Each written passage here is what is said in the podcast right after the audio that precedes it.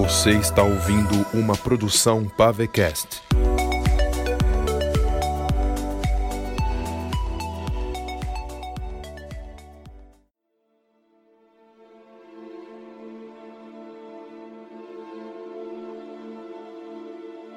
Wolfric entrou devagar no quarto onde Ilian estava dormindo. Havia uma lareira acesa.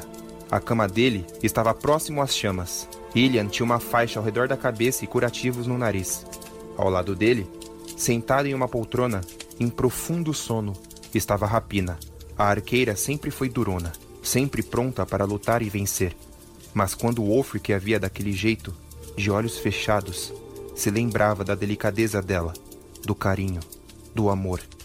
Ele caminhou até ela e deu-lhe um beijo na testa. Rapina não se moveu. Dormia como pedra.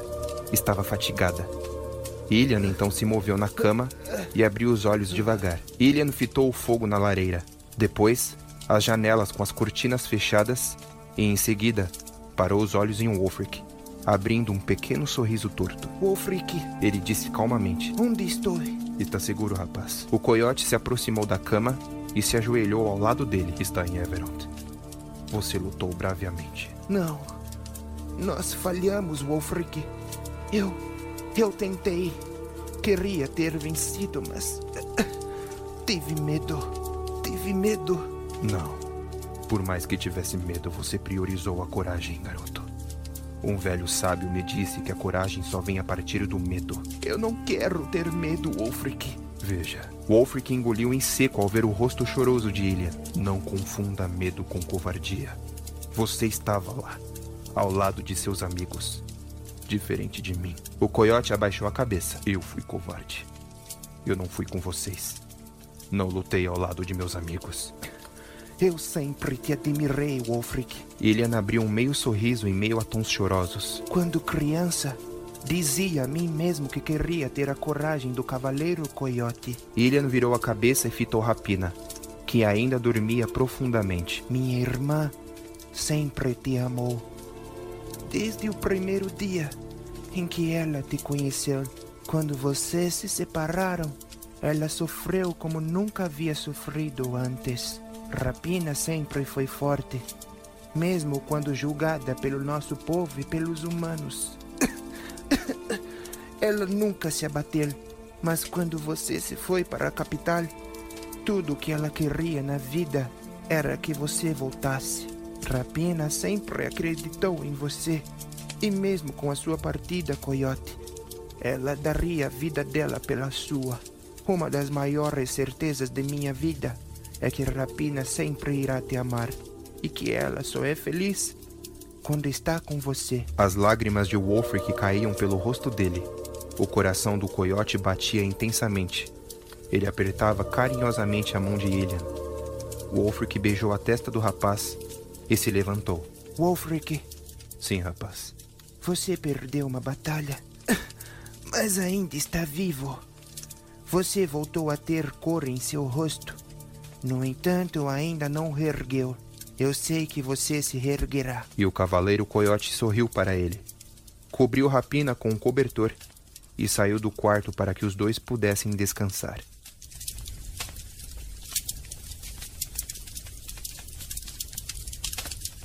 Wolfric agora estava em um grande salão isolado nos fundos do grande castelo de Everont, uma sala que se encontrava por dentro da montanha. Estava em frente a uma enorme lareira que ele mesmo havia acendido, se aquecendo nas chamas, sentado em uma das poltronas, bebendo sozinho um cantil de vinho. Enquanto dava goladas, ele encarava o fogo e a lenha que crepitava cada vez mais que queimava. O gosto do vinho era ótimo, e quando descia por sua garganta, ele sentia que a coragem retomava em si. No entanto, ainda estava melancólico, pensativo, tentando conceber o que o Gar havia dito a ele mais cedo. O coiote ouviu passos logo atrás de sua poltrona, mas estava tão concentrado que preferiu não olhar, e quando os passos se aproximaram, ele virou a cabeça um tanto e viu Himmler se sentando em uma poltrona logo ao lado dele. Wolfric estendeu o cantil para o mago, e ele pegou, bebendo. Depois, mais passos vieram pelo salão. Era Levis, com outro cantil de vinho em suas mãos. O ladrão se sentou no chão, em cima do tapete, em frente à lareira, bebendo. Depois surgiu Mardok, com o rosto preenchido de curativos e os olhos um pouco melhores em relação ao inchaço. Ele se sentou em uma poltrona de frente ao Wolfric. Himmler estendeu para ele o vinho e o cologando também virou. Depois, Rapina entrou no salão, bocejando, e ela se sentou ao lado de Levis, no chão. Levis ofereceu a ela o seu cantil, mas ela recusou. Em seguida, no salão, entrou a rainha Lauren, de cabeça baixa, também se sentando em uma das poltronas. E ali ela ficou. Mardok devolveu o cantil para Wolfric e o coiote deu mais algumas goladas. Depois, o coiote voltou a fitar o fogo, se lembrando do rosto de Hellglide. Só que dessa vez, ele não estremeceu. Dessa vez, ele fechou o punho. Lutar é buscar a coragem na alma, unidos aqueles que a ti o agregam, erguer, lutar e preservar, mesmo em frente àqueles que o renegam. Quando o sol surgir após a batalha, celebrar, gritar e chorar Pois viver mais um dia na graça de Iva perdurar, amar e vislumbrar, declarar, proclamar e doar, e mesmo a vir. Noites de tormenta, a luz e a igualdade é a fortaleza quando as neves do inverno caírem ao chão os povos unidos se reerguerão com as raças unidas. Consideração quando as trevas surgirem para amedrontar. Dê as mãos aos seus irmãos para cantar, ouvir, dançar e abraçar. Erguer as mãos para brindar, amar, celebrar e abraçar. Todos eles se entreolharam. Todos estavam com suas almas quebradas. Wolfric então se levantou, ficando de pé em meio a todos eles. O coiote então viu na porta do salão o Gar, dessa vez sem o seu cajado. Ele caminhava na direção deles, com as mãos para trás, fitando o vazio, mas havia acabado de ouvir a canção. Wolfric pôs sua mão calmamente em sua barriga, deslizando os dedos por de cima de seu traje ao longo de sua cicatriz. A dor ainda era presente, assim como a cicatriz em suas costas, mas sentia algo curá-lo. Estava se recuperando. Ele não sabia o porquê. Como se alguma coisa dentro dele o reerguesse. Ele fitou Rapina, e ela encarava as chamas da lareira com seus olhos amarelos. Depois, Wolfric fitou Levis, e o ladrão continuava a beber em melancolia. O coiote olhou para Mardok, e o Colugano, com o rosto manchado de ferimentos, mantinha uma expressão sem vida. Olhou para a rainha Lauren, e pela expressão dela, ainda estava de luto pelo irmão. Em seguida, encarou Himmler, e o mago estava com a cabeça baixa. A rainha Lauren, então, ergueu os olhos. Fitou todos que estavam no salão com as suas mãos para trás. Ela estava ali como se procurasse por alguma coisa que a motivasse a continuar a liderar. Então, Wolfric respirou devagar, fechando os olhos e cerrando os punhos. Depois, reabriu os olhos, relaxou o corpo e disse: Cada um dentro deste salão tem uma história para contar. Uma história de vida, de vitórias, de derrotas, de alegria, de tristeza. Cada um aqui dentro deste salão é falho, mas cada um tem a sua redenção se tornando melhor do que ontem, e assim sucessivamente. Quando lutei contra Hellglide pela primeira vez, eu perdi. Me senti inútil por falhar. Ele era com certeza melhor do que eu. Eu, Wolfric Brendan, nomeado Cavaleiro de Naratawan pela Ordem dos Cavaleiros Naratauenses, herdeiro de uma espada forjada nas galáxias, pelas mãos da Criadora de todo o nosso reino. E mesmo assim, com tudo isso que eu tinha, com toda essa disposição em minhas mãos. Quando eu falhei só uma vez, eu me recuperei. Continuei vivo. Mas eu fui ingrato. Se eu estou vivo, é porque eu tenho uma segunda chance. Todos nós temos chances para reaprender em nossas vidas. As falhas serão constantes e as vitórias serão raras. Muitos podem ter o privilégio de ter mais que outros, mas não importa. Somos todos iguais. Somos igualmente falhos. Um rei pode ser visto como superior aos olhos daqueles que o seguem, mas aqueles que o seguem são tão especiais quanto aquele que leva a coroa na cabeça. Um líder sem os seus seguidores é fraco. Por isso, jamais devemos subestimar. Iva, por mais que tenha nos dado emoções falhas, foi por meio disso que hoje podemos sentir a verdadeira emoção de viver, do aprendizado. Talvez, se fôssemos perfeitos como o povo de Naratawan era, há eras atrás, quem sabe tudo seria maravilhoso. Mas esse mundo de falhas e desigualdade que vivemos hoje podem ser reajustadas com amor. Wolfric olhou para a rapina e ela olhou para ele de volta, sorrindo. Amizade. Levis e Mardok sorriram para ele e respeito. Himmel fez o sinal naratauense ao coiote. Podemos ser diferentes um dos outros por fora, mas por dentro, o coração de todos é vermelho. Wolfric desembainhou Rubi e ela permanecia sem cor, sem a luz. Mas mesmo assim ele continuou. Nós perdemos tudo. Perdemos amigos, perdemos regiões, perdemos as espadas. Estamos sendo derrotados. Helglide está conquistando Naratawan. E os Elfos das Trevas estão tomando tudo o que nós temos. O que vamos fazer agora é a nossa última chance. Se nós errarmos, um pouco que for, não vai ter mais volta. Olhos abertos. E vamos até o fim. Todos eles se levantaram, com rostos completamente diferentes daqueles que estavam quando entraram no salão. Rugas de preocupação haviam desaparecido. É a nossa última chance.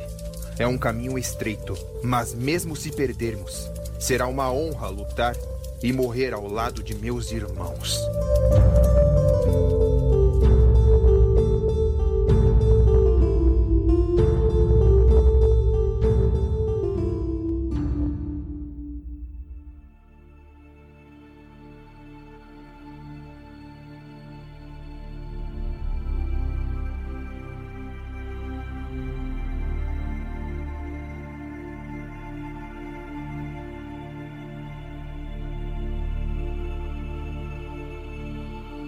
Dia seguinte, de manhã, Wolfric vestiu o traje de sua família, um uniforme preto com desenhos feitos por linhas de prata. Em seu peito estava bordado o símbolo da casa da família Brandon, os coiotes. Ele pôs em sua cintura sua bainha com rubi. Mesmo sem a luz da espada, ele ainda podia usá-la até a Montanha dos Herdeiros. Ele se olhou no espelho e viu um homem completamente diferente daquele que lhe via há alguns dias antes. Wolfric estava renovado sem olheiras, com um corpo mais forte, mais motivado. Suas dores nos ferimentos ainda eram presentes, mas suportáveis. Então, ele saiu de seu quarto e seguiu para a sala de reunião. Ao entrar na sala, estava tudo pronto para o novo plano. Havia uma mesa no centro, com um grande mapa de Naratawan. Sentados à mesa estava Filwell e Ugar, Mardok, Levis, Rapina, Eklis, Himmel Grinf e a rainha Lauren estavam todos presentes. Wolfric fitou a rainha e ela acenou com a cabeça, dando a ele iniciativa para liderar o novo plano. O coiote se ergueu de frente para a mesa, se apoiando nela com os punhos fechados, e começou. Temos anões guerreiros, lancers, dois povos de elfos e alguns soldados da capital Morad. Mas ainda assim, não somos páreos para os exércitos de Helglide. Por isso, Vamos nos separar em pequenos grupos e correr contra o tempo antes que Willink consiga destruir a redoma que protege Everont. Eu, Rapina, Rainha Lauren e Himmel viajaremos pelo portal até Adriunda. E lá, vamos convocar todos os magos, sem exceção, para que venham até Everont pelo portal. Isso será uma vantagem enorme para o nosso exército. Wolfric olhou para o lugar. Acha que os magos virão? Himmel estará com você. Então as chances são boas. E Ugar dirigiu-se a Himmel. Himmel, Diga a eles que eu e Phil estamos aqui. e algum deles virão para conversar e tirar suas próprias conclusões. Sim, mestre, respondeu Himmler. E o Wolfric continuou: Ótimo. A partir de lá, viajaremos para a Terra dos Mortos. Lauren com Esmeralda e eu com Rubi, e vamos reacendê-las na Montanha dos Herdeiros. Por precaução, levarei também Safira, apesar de não ter como acendê-la sem sabermos quem é o herdeiro. Espera aí! Falou Levis com sua mania de levantar a mão toda vez que fala. Você, Himmel, Rapina e a rainha para a Montanha dos Herdeiros. E quanto a mim? Você e Mardok irão para Coluga. Os dois se entreolharam. Mardok, preciso que insista que seu pai traga os restantes dos Coluganos e os anões. Farei o meu melhor, Coyote. Quando os magos abrirem o portal até Coluga, chegarei motivado atrás deles. Espera aí! Levis levantou a mão de novo. Portal? Que portal, Mardok? Nós não iremos caminhando até Porto Paraíso e de lá navegar até os arquipélagos de Coluga? Uh, não! Iremos pelo portal.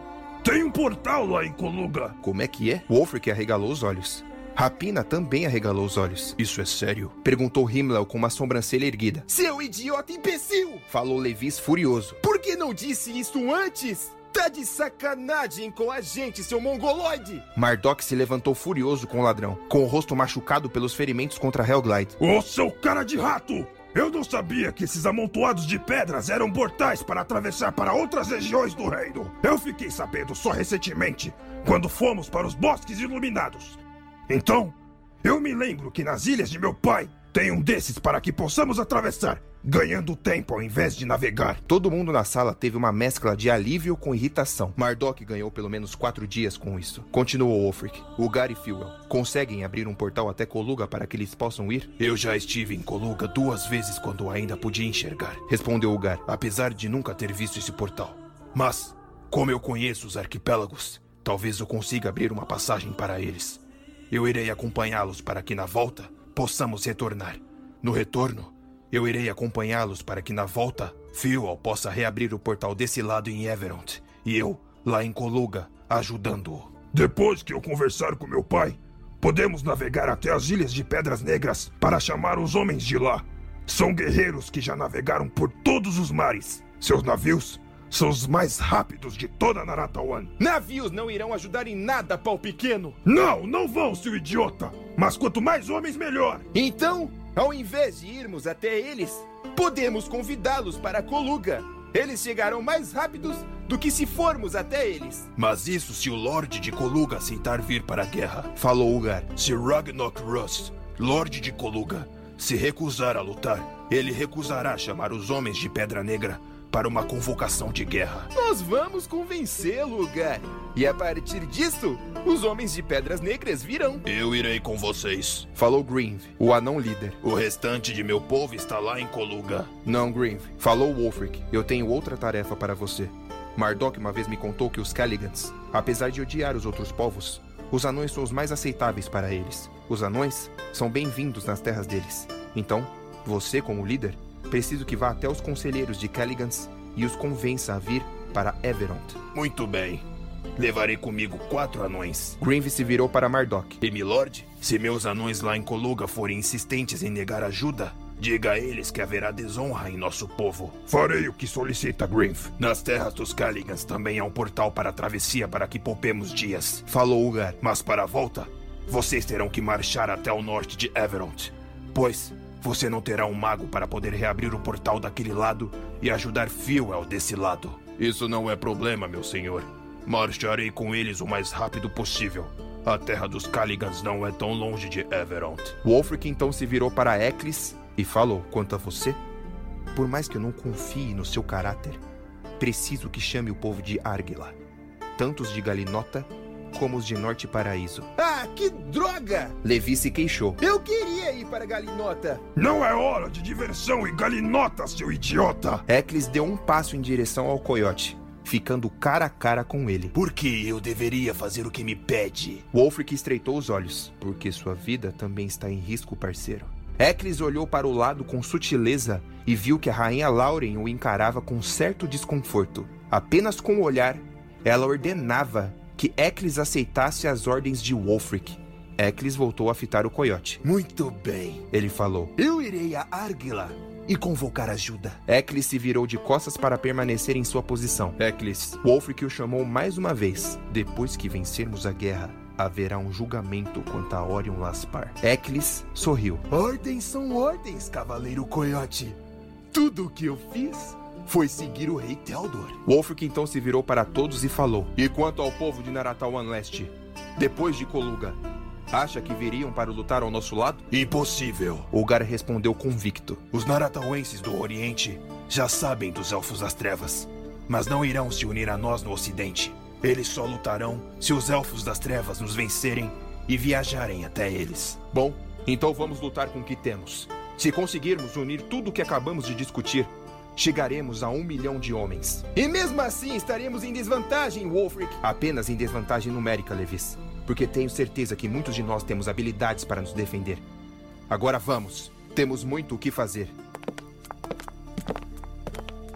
Rapina foi até Wolfric e deu-lhe um longo beijo nos lábios. Mardok e Levis olharam para eles e comentaram entre si. Eita, olha lá, Mardok. Já está rolando romance. Quem diria? Depois que Rapina saiu, apenas Wolfric, Levis e Mardok permaneceram na sala. O coiote olhou para os dois e percebeu que eles o olhavam com sorrisinhos. Algum problema? Não, Wolfric, nenhum. Nenhum mesmo. Wolfric se aproximou dos dois e falou: Espero que consigam trazer mais exércitos. Sei que são capazes disso, mas se não conseguirem, quero que retornem para cá com a cabeça erguida. Entenderam? Pode deixar, Coyote. Ah, eu me lembrei de uma coisa, Wolfric, espera aí. Levis disse, saindo da sala correndo. Mardok e Wolfric se entreolharam sem compreender a ação do ladrão. Mas então, Levis retornou pela mesma porta que saiu, segurando um bracelete dourado, estendendo para Wolfric. Eu encontrei isso nos salões escuros e subterrâneos de Everont. É para você. O cavaleiro coiote pegou o bracelete com uma sobrancelha erguida e o colocou no braço esquerdo. O bracelete cobria sua mão até o antebraço próximo ao cotovelo. Estava um tanto empoeirado, mas era reluzente. Ah, obrigado? Wolfric disse. Levis, o que, que é isso? Ué, achei que o Wolfric saberia. Nas antigas eras, os cavaleiros de Naratawan usavam armas formidáveis, mas que desapareceram com o tempo. Então encontrei este bracelete. Foi roubado por um conhecido meu que vivia aqui em Everont. Este item é muito raro. Enfim, enfim, feche o punho e você verá. Wolfric fechou o punho e então. O bracelete se abriu, se tornando um escudo dourado e redondo. Nossa! exclamou o coiote. Caramba! falou Mardok. O escudo dourado parecia possuir escamas desenhadas, e as bordas tinham linhas vermelhas reluzentes. Quando Wolfric abriu o punho, o escudo se fechou, voltando a ser um bracelete. Isso é incrível, Levis. Como sabia que havia um desse escondido aqui? Como eu disse, fui xeretar os salões subterrâneos. Eu não iria lá se fossem vocês. Quando houve o grande massacre entre os ladrões aqui em Everont, a maioria desceu naqueles salões para pegar os pertences roubados. Então, se vocês descerem, encontrarão muitos esqueletos lá embaixo. O que você foi fazer lá embaixo? Não te interessa! Me interessa sim! Não, não interessa! Interessa! E os dois saíram da sala discutindo. Eu estou interessado em saber! Não, você não está! Estou! Não! Wolfric caminhou até a janela da sala e fitou Everont lá embaixo. Olhou para a redoma e viu algumas rachaduras nela. William que continua tentando quebrar a nossa proteção. Wolfric se virou e viu Himmler, de braços cruzados com suas luvas amarelas de mago e sua capa nas costas. Acha que faremos tudo a tempo? Perguntou Wolfric. Digo, se eles quebrarem a redoma antes mesmo de voltarmos, a redoma pode aguentar mais alguns dias. Mas como você mesmo disse, se errarmos um pouco o que for, perderemos. Por isso, o tempo que nós temos é tudo que nos resta para voltarmos o quanto antes e estarmos prontos para a investida do inimigo. Ainda há rochas na passagem para Everont. Wolfric tentou ver algo positivo. Bom, isso é verdade. Mas as rochas podem sair mais rápido do caminho deles. E se eles descobrirem a passagem do norte de Everont, eles poderão entrar sem problemas. Por isso a redoma é nossa melhor chance agora. Hellglide deve estar aniquilando um dragão atrás do outro agora. Bom, por isso que voltei até aqui. Wolfric olhou para Himmler preocupado. Iva falou com Ugar e informou a ele que mais um dragão foi morto. Ordenado pelas três luzes para que fosse até Hellglide. Qual dragão, Himmler? O dragão roxo. Era uma criatura que vivia nas terras dos bosques iluminados. Agora nos restam sete dragões. Por que Hellglide ainda não matou os restantes? Bom, eu ainda não tenho certeza, mas deduzo que as três pedras em uma única arma é muito poder para Hellglide conduzir. Isso pode até mesmo matá-lo. Por isso ele não conseguirá unir todos os dragões de uma só vez. Então, é por isso que Iva dividiu as luzes? Para que o poder pudesse ser dividido igualmente sem fatiga ao portador? Sim, além do fato de unir os povos e os dragões. Parece que Helglide nem mesmo Ot previram que as luzes em uma única lâmina é muito para um portador. De qualquer forma, Helglide é muito forte e ele pode conseguir sim matar todos os dragões, um de cada vez. Por isso que o tempo é limitado. Os dragões ainda têm chances, Himmler. Vamos correr e evitar que o próximo dragão também pereça.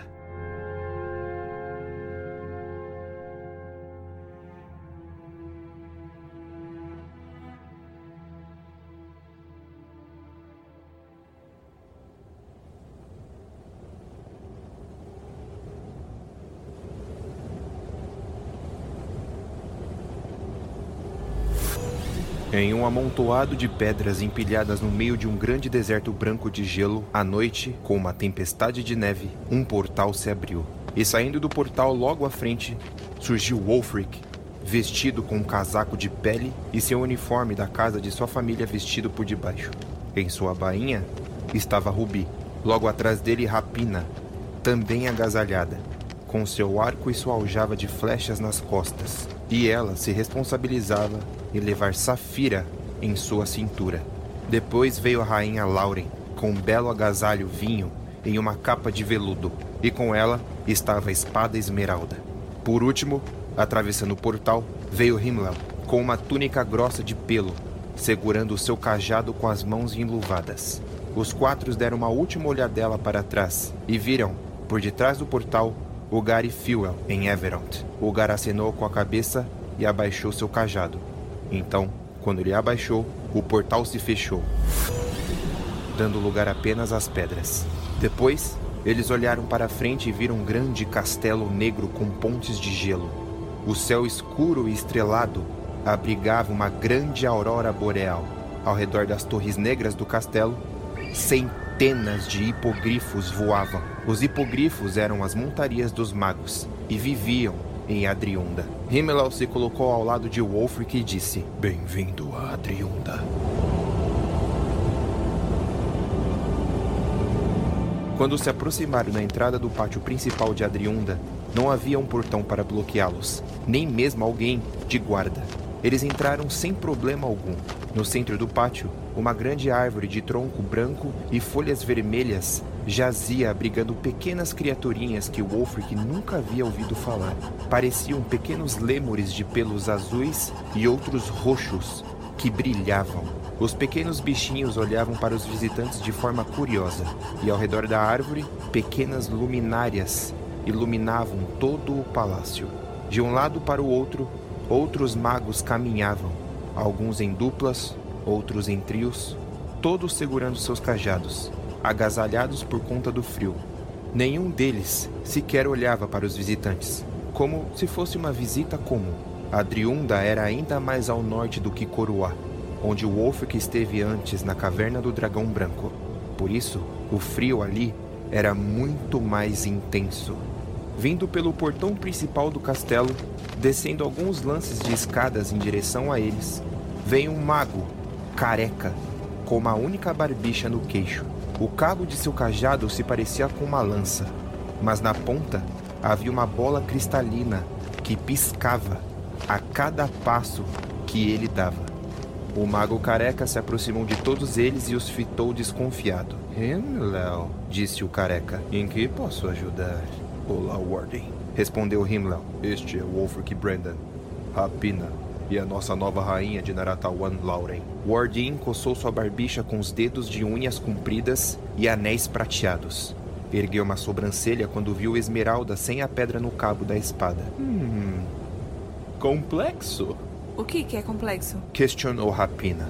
Wardin não respondeu. Virou-se de costas para eles e fez um sinal para que o seguissem. Os quatro se entreolharam e subiram as escadas logo atrás.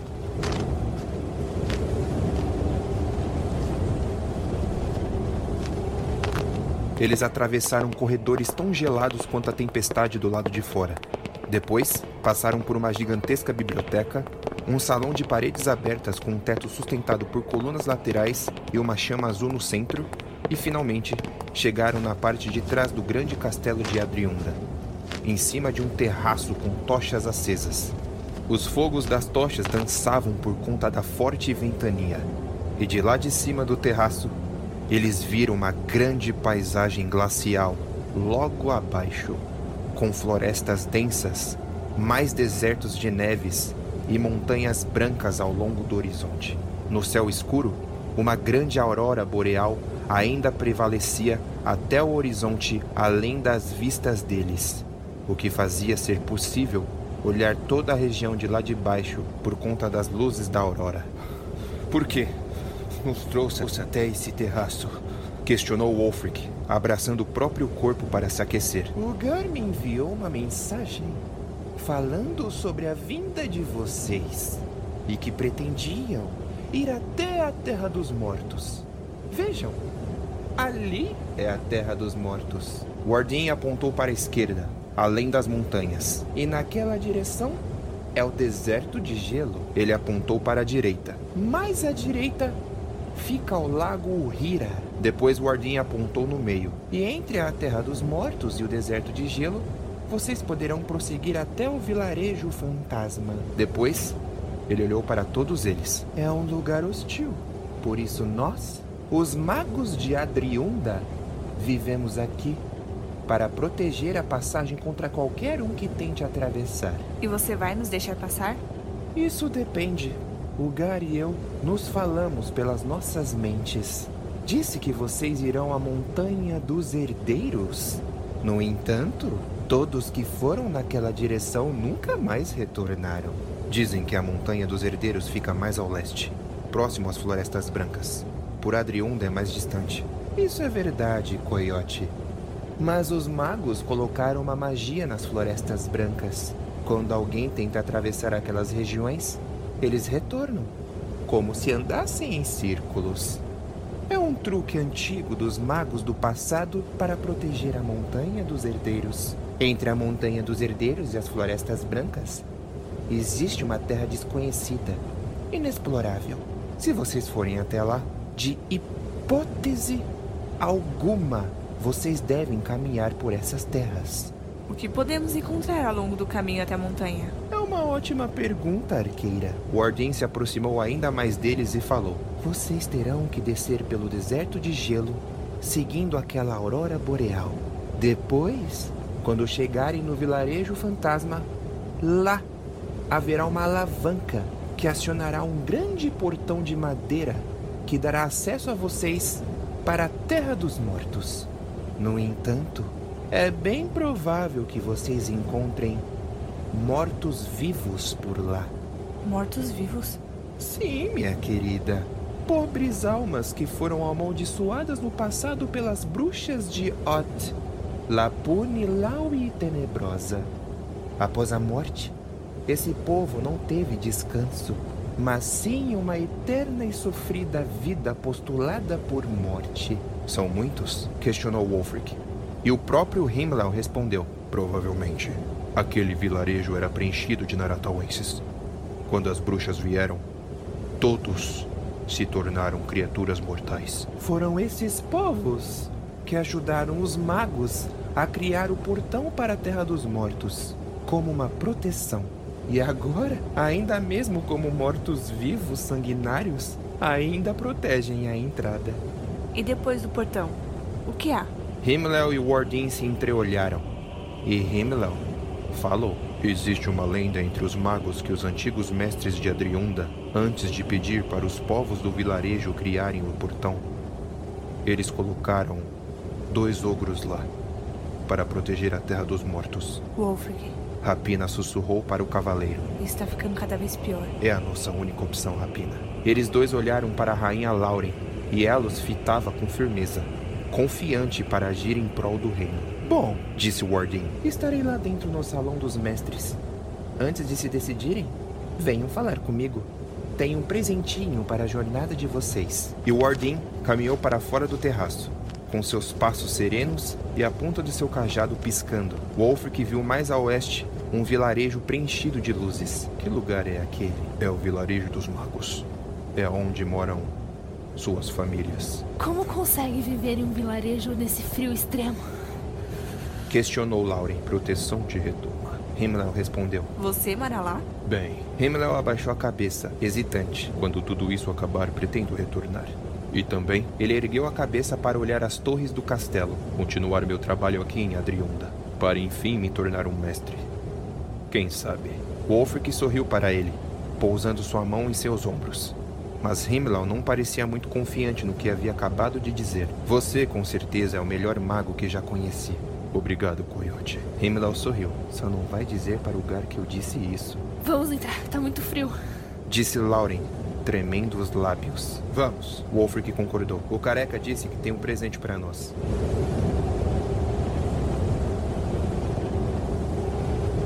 Quando eles entraram no salão dos mestres, onde havia grandes estátuas que se erguiam até o teto, viram Wardin conversando com uma feiticeira.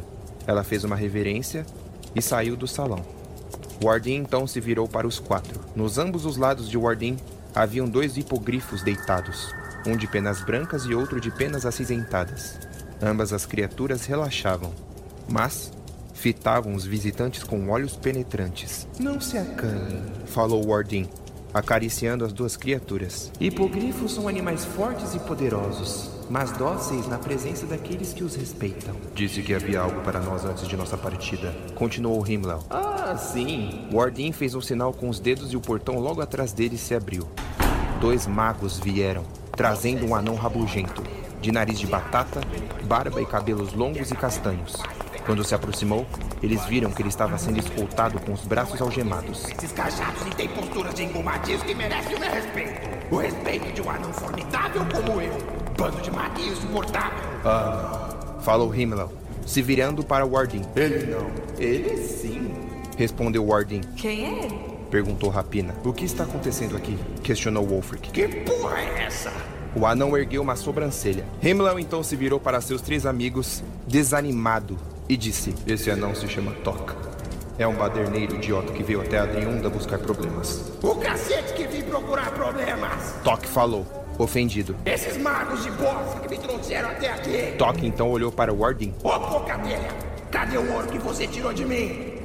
Confiscado, falou Wardin, entre os dentes. Confiscado é meu ovo. Ele deu alguns passos à frente, mas os dois magos que o escoltavam o seguraram. Eu quero o que eu achei. Se não me der o que eu quero, eu vou destruir a Driunda. Wolfric percebeu que o anão era falastrão, mas o que tentava entender era o motivo daquele sujeito ter sido levado até eles. Devem estar se perguntando, não é mesmo? Wardin sorriu para Wolfric. Quem é ele? Seu maior pesadelo. Cala a boca! E Himmler respondeu. Lembra quando dissemos que não havia ninguém em toda Naratawan que havia ido até a Terra dos Mortos e nenhum havia retornado? Wolfric aguardou a conclusão de Himmler. Bem, não retornaram. Exceto ele. Apontou para Tok. Wolfric olhou para o anão e ele estava com os braços cruzados, com um sorriso. Eu sou fodão. Rapina revirou os olhos. E ele vai conosco, por acaso? Sim, ele vai. Respondeu Wardin. Por quê? Wolfric e Rapina perguntaram, assim como o próprio Tok. O Gar disse que o destino de Naratawan está em risco. Essa jornada até a Montanha dos Herdeiros é a última opção que o reino tem. Trazer o brilho das espadas é o que precisamos para perfurar o coração de Hellglide. E o que o anão tem a ver com isso? Perguntou Himmler, o incrédulo. Nem mesmo os magos de Adriunda conhecem além dos portões para a Terra dos Mortos. Os últimos magos a estarem naquelas terras morreram há eras atrás. Mas esse sujeito irritante, Toque mostrou o dedo no meio para ele. Esteve lá e voltou com vida, próximo à Montanha dos Herdeiros. Você viu a Montanha dos Herdeiros com os próprios olhos? Wolfric encarou Toque. Um pico enorme de rochas negras, onde há brilhos vermelhos, azuis e verdes ao redor. Como vagalumes. Eu estive próximo dessa merda aí, mas eu estava lá à procura do meu tesouro. Toque voltou a encarar Wardin. Então você conhece o caminho? Perguntou Himmler. Não, eu tapei meus olhos e fui até lá. Claro que conheço. Eu tive minhas tramóias. Agora para de falar comigo. Se nos ajudar, o ouro que encontrou lá pode ser devolvido para você. E Himmler se virou para Wardin. Certo? Himmler achou que Wardin negaria. Mas ele concluiu: Certamente, se o ouro está bem guardado, posso devolvê-lo se levá-los com êxito. Por que tiraram o ouro dele? E por que o prenderam? Porque eu sou um anão! Toque gritou. Os magos consideram crime atravessar a Driunda sem a permissão deles. Por isso ele está aqui, algemado. Muito bem, eu levo esses miolos moles até a montanha dos peidorreiros. Mas depois disso, quero meu tesouro. E se eu for com eles, quero meu martelo. Wolfric se aproximou de Toque e falou: Se você vacilar comigo ou com os meus amigos, se ao menos pensar em nos trair ou nos deixar para trás. Toque imitava o Wolfric enquanto ele falava. Eu juro que arranco sua língua e envio ela em outro lugar, parceiro. Ô, louco, assim eu me apaixono. Temos um acordo? O coiote estendeu a mão para ele. E Toque, com os pulsos algemados, apertou a mão de Wolfric. Acabei de mijar e não lavei as mãos. Rapina e Lauren reviraram os olhos.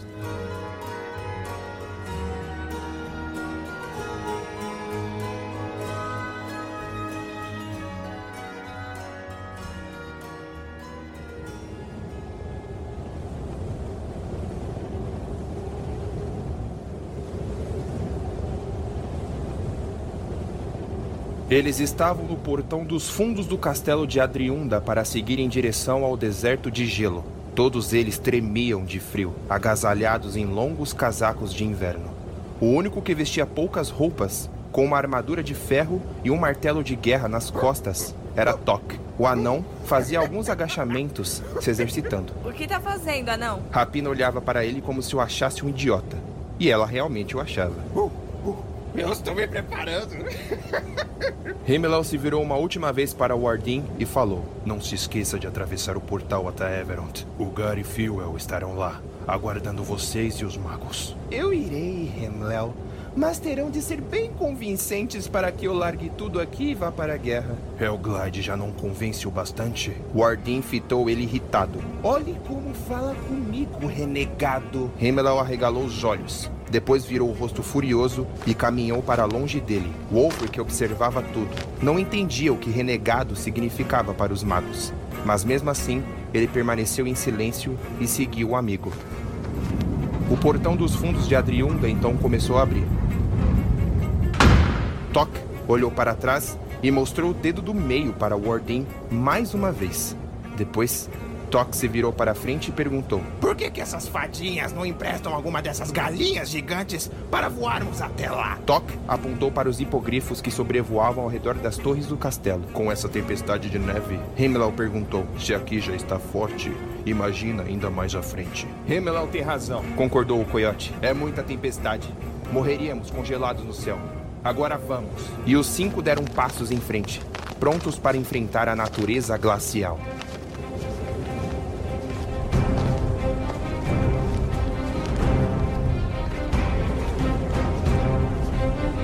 Ele seguiu pelo grande deserto de gelo, se afastando cada vez mais das luzes de Adriunda e do vilarejo dos magos.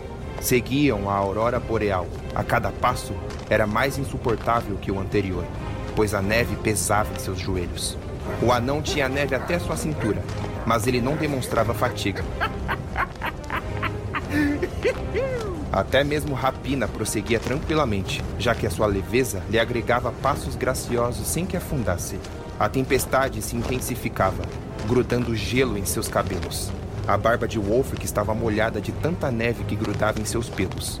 Olhar para frente era preciso estreitar os olhos. A ventania os tocava com ferocidade. Não havia absolutamente nada ao redor, a não ser dunas de neve ao longo de todo o horizonte. Eles continuaram, sem parar para descansar. A tempestade ficou ainda mais agressiva. Esse lugar não amanhece?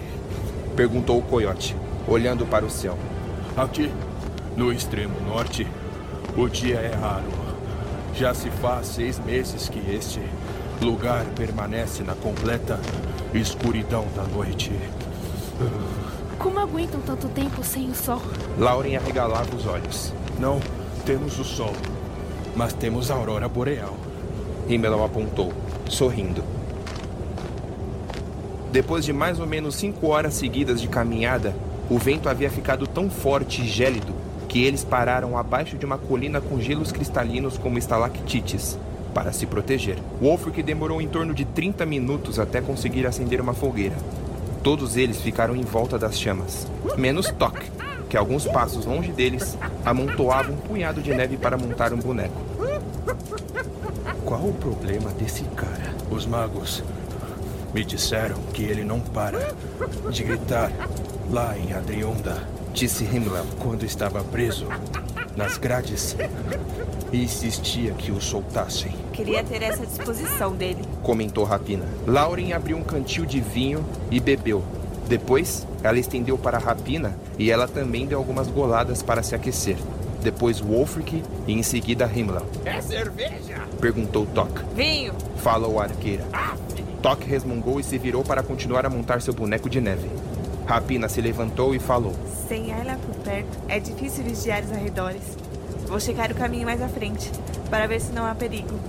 Vai fazer isso nessa tempestade? Não me subestime, coiote. E ela seguiu, pondo seu arco ao redor do corpo e desaparecendo na ventania. Lauren se levantou também. Aonde vai? Vou com ela. E Lauren também se foi. Rapina, uma grande mulher. Comentou o mago. Ela é sim. Sabia que o portador de Safira, Wook, era apaixonado por ela? Rapina gostava dele, mas não da mesma forma. Ela gostava dele porque ele era o único dos elfos que a respeitava. Rapina admirava isso. No entanto, nunca se apaixonou por ele. Nossa, que frio. Pelo visto, o coração dela pertencia a você. Ah, é. Quando o Wook ficou sabendo de mim, ele foi à minha procura. E quando me encontrou, ele me confrontou. Ele disse: Quero uma luta. O portador de rubi contra o portador de safira. Eu não entendi o porquê ele queria tal confronto, mas eu desconfiava. Então eu respondi: Qual o motivo de querer duelar comigo, meu amigo? E sabe o que ele respondeu, Himmler? Himmler permaneceu em silêncio, esperando a resposta. E o coiote disse: Nada. Ele ficou sem palavras. Eu o derrotei ali. Tudo o que ele queria era provar na frente dela que ele era melhor do que eu. Eu nunca quis um confronto com outro portador. Uh, somos todos aliados, não é mesmo? Wolfric bebeu mais do vinho. Ah, nossa, esse vinho esquenta mesmo, hein? Bom, e quanto a você, mago? Como se tornou um controlador de magia? Bem, eu nasci em Naratawan Leste. Não brinca. É verdade. Quando jovem, morava em um vilarejo montanhoso chamado Tiúba. Um vilarejo com muitas cabras e plantações férteis. Quando descobri meus poderes, meus pais ficaram preocupados. Pois no leste, magos são considerados seres de bruxaria. Não demorou muito e quando me tornei um homem, me despedi de meus pais e viajei até aqui, para o oeste. Quem diria? Você é do Oriente. pois é. Quando cheguei em Adriunda, Ulgar me recebeu de braços abertos, me treinou e disse que eu tinha potencial. Himmel abaixou a cabeça, apertando os lábios. Depois eu estraguei tudo. Wolfric se ajeitou, fitando ele, esperando que continuasse a sua história. Um dia, eu conheci uma elfa. O nome dela era Tai, o mesmo nome do lago próximo aos campos de Ikael. Eu me apaixonei perdidamente por ela, Wolfric. E a paixão foi recíproca. Uma linda moça de cabelos longos e dourados.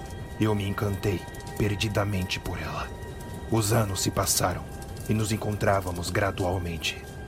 Todas as vezes que estávamos juntos, prometíamos que nos casaríamos. Tínhamos medo que alguém descobrisse sobre nós. Um mago e uma elfa? O que diriam disso? E o que houve depois? Alguns anos depois, eu e ela iríamos ter um filho. Ou uma filha. Uma lágrima caiu de seu olho, mas ele disfarçou, virando a face para o outro lado. O pai dela percebeu e quis bani-la dos bosques iluminados. Mas a mãe não permitiu. No entanto, fui punido de nunca mais poder vê-la. E quando a criança nascesse, entregariam a mim para que ela jamais a visse. Só que isso nunca aconteceu. Por quê? Himmler olhou para Wolfric. Porque a mataram. Ela foi encontrada morta, com uma flecha no coração. E quando eu descobri, fiquei tão furioso que fui atrás do responsável. Fiz coisas de qual eu não me orgulho. Você encontrou o assassino? Sim. Era um elfo do povo dela. Ele a matou por ódio. Disse que ela era impura por ter um filho com um humano. E o que você fez, Himmler? Eu o matei. E matei todos aqueles que o ajudaram. Com magias inadmissíveis para os magos de Adrionda. E quando os magos descobriram, me expulsaram. Eu não podia mais voltar para o leste, pois meus pais já estavam mortos. E magos não são bem-vindos naqueles lados. Eu fiquei perambulando durante todos esses anos por Naratawan. Sem rumo, sem nada, sem minha Tai. Himmel abaixou a cabeça com as mãos na testa. O único que ainda acreditava em mim era o Gar. Os magos queriam tirar o cajado de mim, mas o Gar os convenceu do contrário. Não sei como, mas convenceu. Ele sempre vinha à minha procura. Sempre me enviava mensagens. Dizia que eu era um ótimo rapaz. Mas eu sou um assassino. Quis me vingar. E tudo o que isso resultou foi uma patente de assassino em meus ombros. Wolfric continuou calado, com uma mão no ombro dele. Um dia, eu estava em frente a um penhasco. Havia deixado meu cajado no chão. Estava pronto para pular e deixar tudo para trás quando em minha cabeça o Gar falou comigo. Ele me deu uma missão, Wolfric. Me informou sobre um cavaleiro, portador de rubi, que estava cavalgando sozinho para o oeste, em busca de procurar o portador de esmeralda. Então conheceu um grande cara. Brincou o coiote. Encontrei um irmão. Vocês vão se beijar agora? Toque gritou, segurando uma bolota de neve entre as mãos. Você não quer calar a boca? Rapina e Lauren retornaram, ambas com neve grudada em todo o casaco. Vamos continuar. A tempestade se dissipou um pouco. Acho que podemos prosseguir.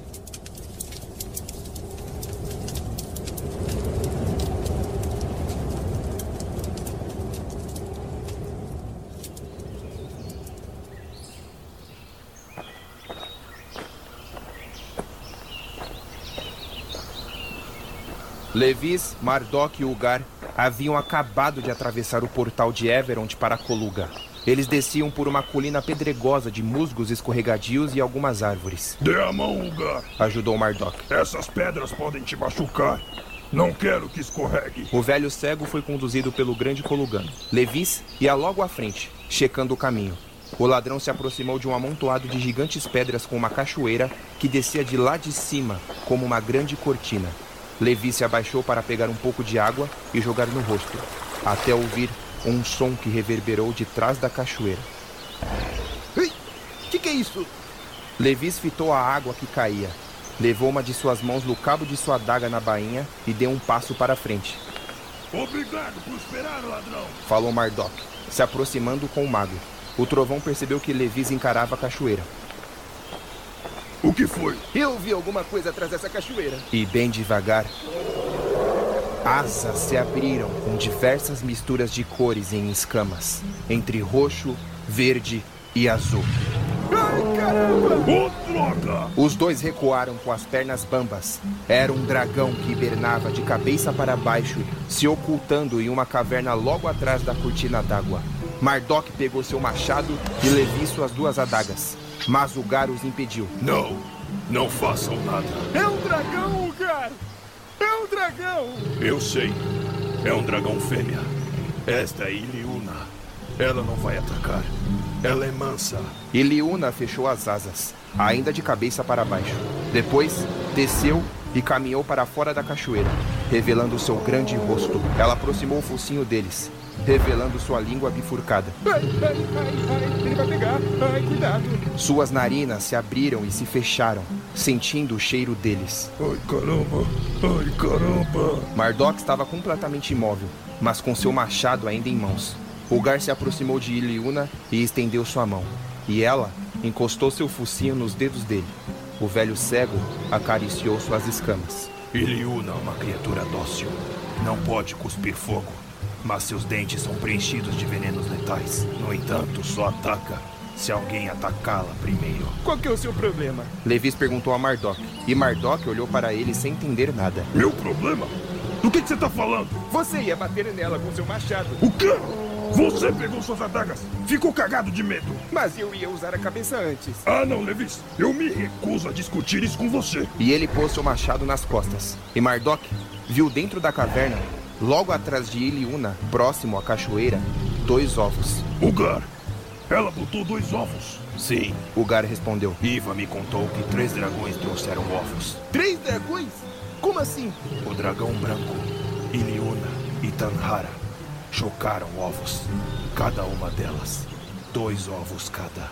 Iva me disse que esses ovos possuem um propósito. Ah, bom, trazer dragõezinhos, não é? Sim. Mas há algo de especial nisso. Não são apenas dragõezinhos. Esses ovos já estão prontos para um futuro que já está escrito.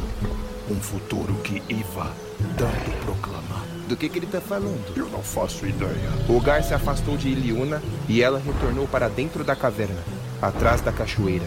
Escalou as pedras e voltou a hibernar de cabeça para baixo, deixando sua cauda ao redor de seus ovos. Vamos, disse o Gar. Temos muito o que fazer.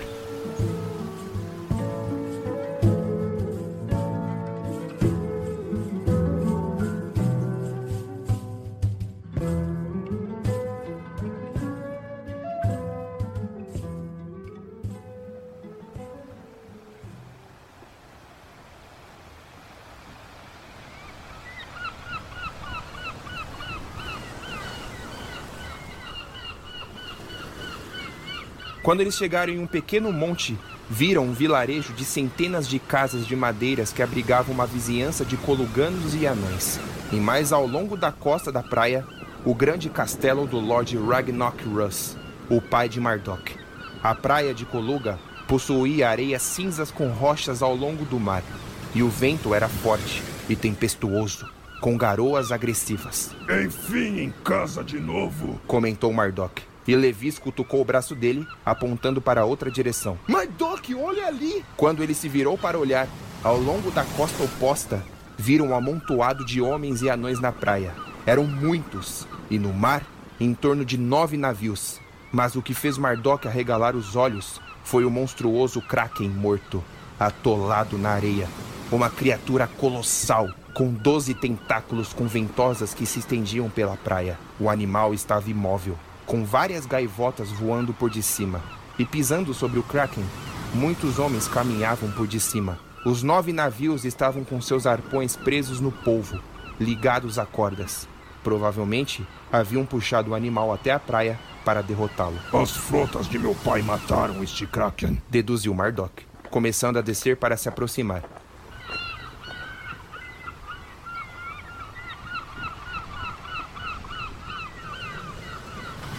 Quando chegaram mais perto, os três sentiram forte odor de peixe morto e outros excrementos fedorentos. O sangue negro do animal formava poças pelo chão. Mardok viu os olhos abertos da criatura e ele viu seu reflexo. Os coluganos e anões ao redor começaram a apontar para ele, para o filho do Lorde. Mardok assinou com a cabeça para o povo. Pararam de olhar para o Kraken para olhar para o filho do Lorde, comentou Levis a Ugar já que ele não podia ver o que acontecia. Eu não achei que voltaria tão cedo. Mardok se virou e viu seu pai descendo por um dos tentáculos, com uma pose imponente, segurando seu tridente dourado, o poderoso Ragnok, o Lorde dos Arquipélagos de Coluga. Ele vestia um longo traje de escamas prateadas, luvas e uma capa que percorria o caminho por onde ele andava. Ragnok pousou seus pés na areia, caminhou até seu filho e ficou de frente com ele. Ambos tinham o mesmo tamanho e eram semelhantes. Mas Ragnok, ao invés de uma barba e cabelos ruivos, era grisalho e tinha tranças. Pai, disse Mardok, se ajoelhando. Ragnok virou a cabeça e fitou Levis com escárnio. Ladrões em nossas terras são punidos na forca. O Lorde falou. Levis abriu um sorriso preocupado. Ainda bem que eu não sou um ladrão, milord. E sim sou um mero vendedor de carnes de porcos. Ragnok deixou seu filho de lado e caminhou em direção ao lugar. Mardok percebeu que havia sido ignorado e se levantou, seguindo o pai. O Lorde de Coluga ficou de frente para o velho cego. A última vez que vi você, velhote, podia enxergar. O que mais você perdeu além dos olhos? Talvez. Eu ainda tenho muito a perder. Como Naratawan, por exemplo. Isso vai depender de você, Ragnarok. Ragnarok encarou o Gar por um tempo, inflando suas narinas. Vieram pedir o meu apoio, mas não irei até Naratawan. Tenho muito o que fazer por aqui. Mardok então tomou as rédeas da situação e falou: Pai, os Elfos das Trevas estão prestes a massacrar o nosso povo. E se eles conseguirem, não teremos mais chances. Hellglide retornou. E ele agora tem as três luzes das espadas. Isso não é um problema dos arquipélagos, garoto. Somos Naratauenses, pai. Se Naratawan cair, os elfos navegarão até nossas ilhas para terminar com tudo. Ninguém além dos Coluganos são capazes de navegar em nossos mares. Uh, senhor Mardok, pai, eu não subestimaria Hellglide. Pai, escute você. Ragnarok apontou o dedo no peito do filho. Você foi embora sem satisfação. Meu único filho, herdeiro de Koluga. Como posso confiar em você? Quando partiu, pediu para que Brad me avisasse. Assim do nada. E Brad me disse o que você fez. Vocês lutaram. Você levou alguns anões para a armadilha. Eu levei anões dispostos a lutar. E preocupados com Koluga também. Naratawa não é problema meu. Agora Koluga é um lugar independente. Tenho meus problemas aqui. Se os elfos das trevas entrarem no meu caminho, então o problema será meu. Quando os elfos das trevas retornaram, você já não teve sossego, pai. Ragnarok ficou em silêncio, virando o rosto, preocupado. O mar tem estado agressivo. Você mesmo me disse que não via Krakens desde que era um garoto.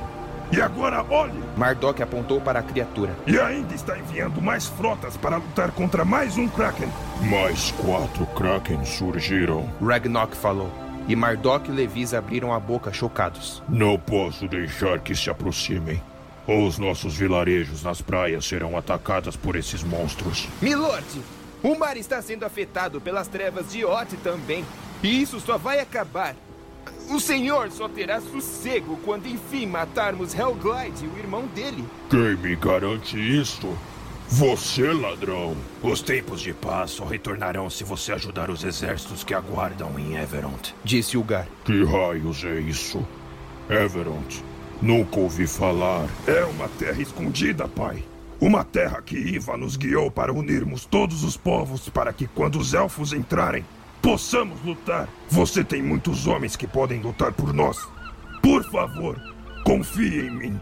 É isso que a mamãe iria querer. Ragnarok fechou os olhos, suspirando. Depois, percorreu seu olhar pelo Kraken morto. Fitou o céu, onde as gaivotas voavam em círculos. Em seguida, para o povo ao redor, incluindo os anões. E por último, para o seu castelo no lado leste. Pai! Mardok se aproximou dele, com uma mão pousada em seu ombro. Eu sei que parti sem deixar vestígios.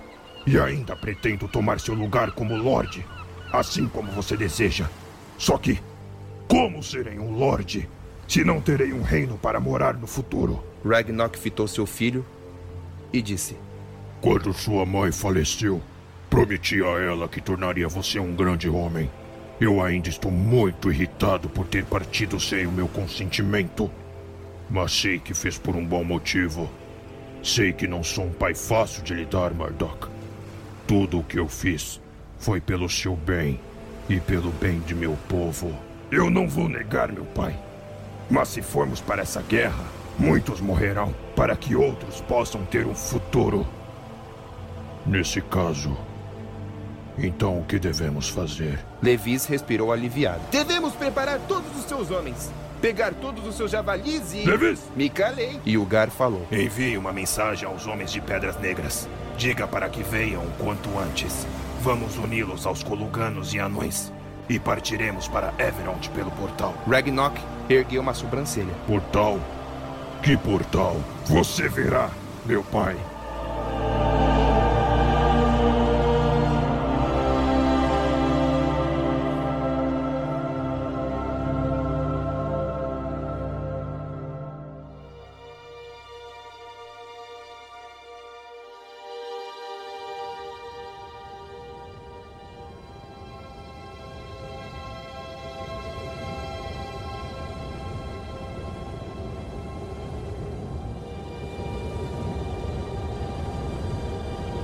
Depois de nove horas seguidas de passos na neve, Seguindo a aurora boreal no céu em meio a uma forte tempestade de neve, Wolfric Rapina, Lauren, Himmler e o anão Tok viram logo abaixo, ao longo de uma duna de neve, um vilarejo abandonado. Lá havia casinhas e comércios de madeira, como se tivessem sido queimadas no passado. Era um lugar de trazer arrepios. Não havia sequer uma luz no lugar. Eles ficaram ali, abaixados, na duna, fitando o vilarejo fantasma. É, quem vai descer primeiro? Perguntou Rapina. Himmler, afirmou Wolfric. Himmler se virou para o coiote indignado. O quê? Por que eu? Você é um mago de Adriunda.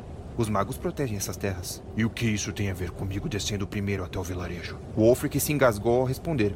Um, uh, tá, na minha cabeça fazia mais sentido. Por que Toque não vai à frente? Perguntou Lauren. Você já esteve aqui antes, não?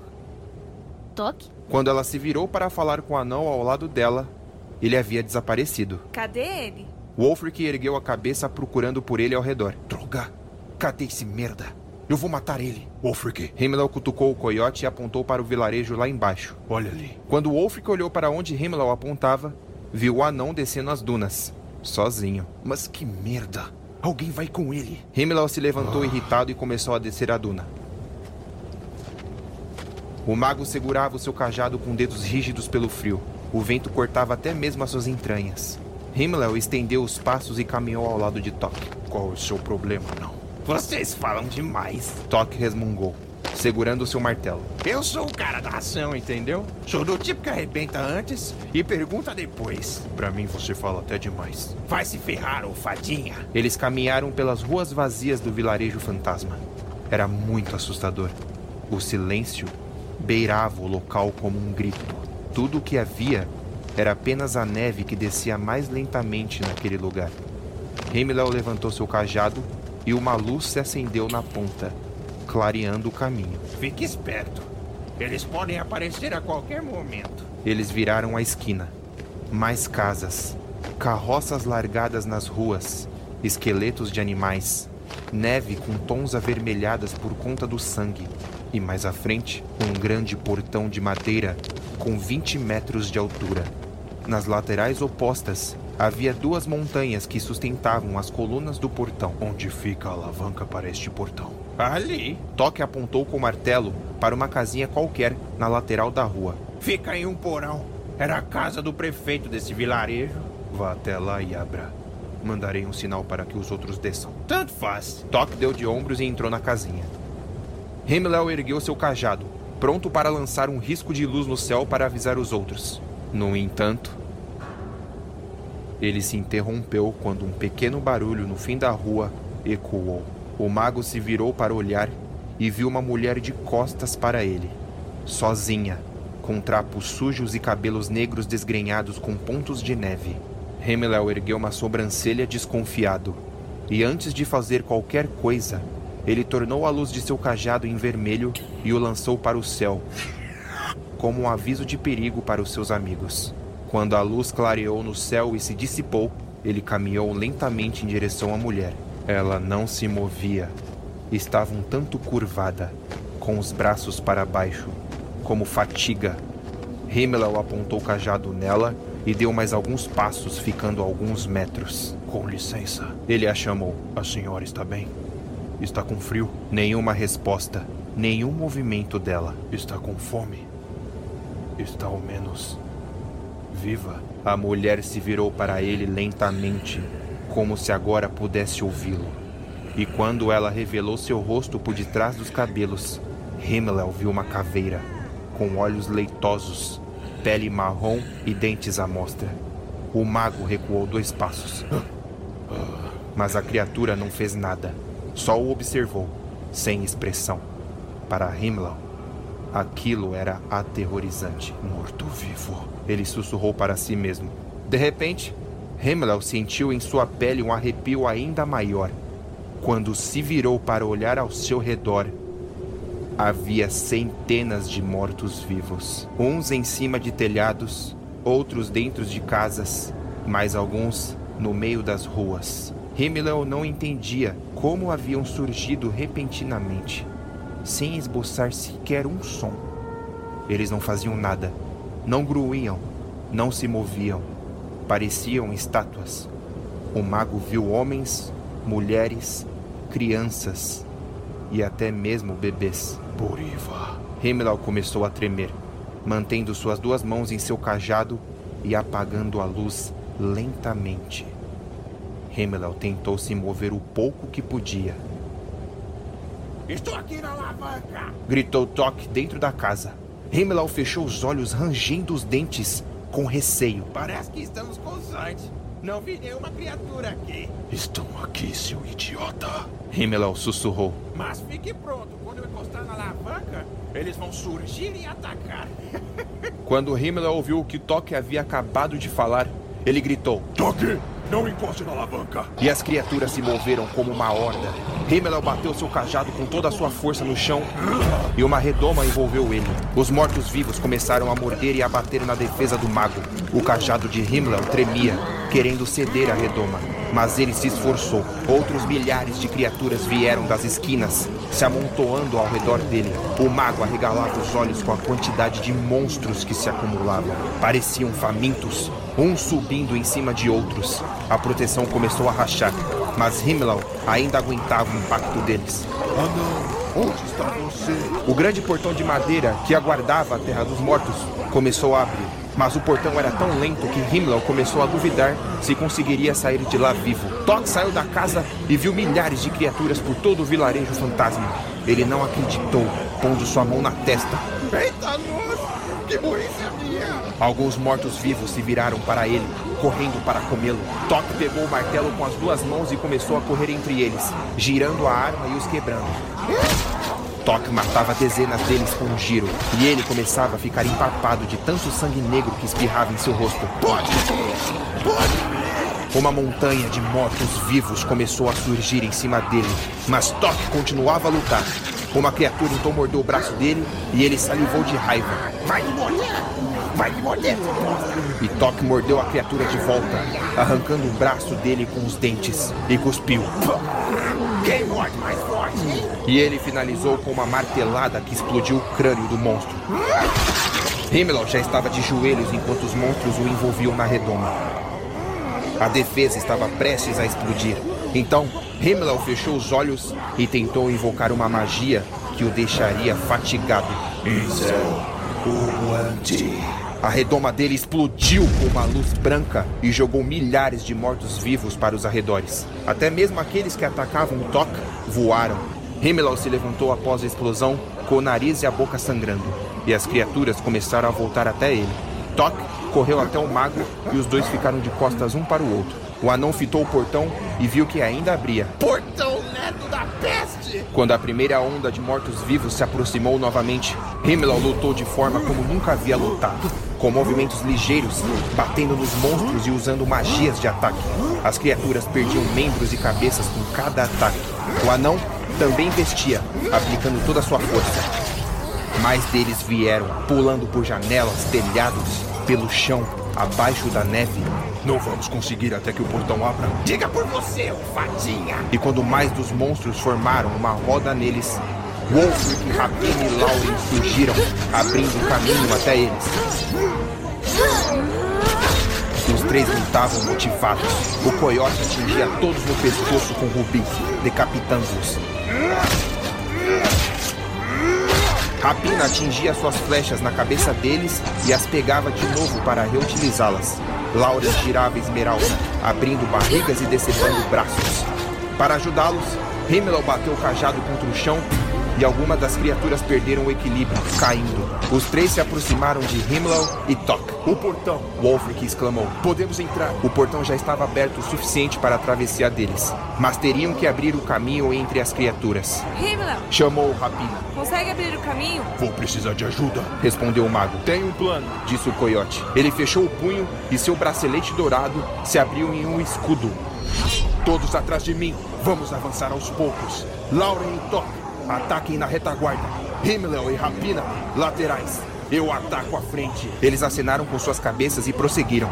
Wolfric caminhava, com o escudo em frente, espetando os que no caminho.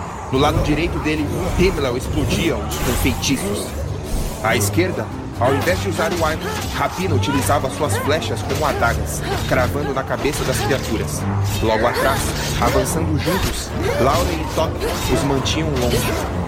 Não pare! falou o outro. Todos juntos! Uma criatura pegou no braço de Lauren e tentou puxá-la, mas Tok a salvou quando seu martelo bateu na cabeça do morto-vivo.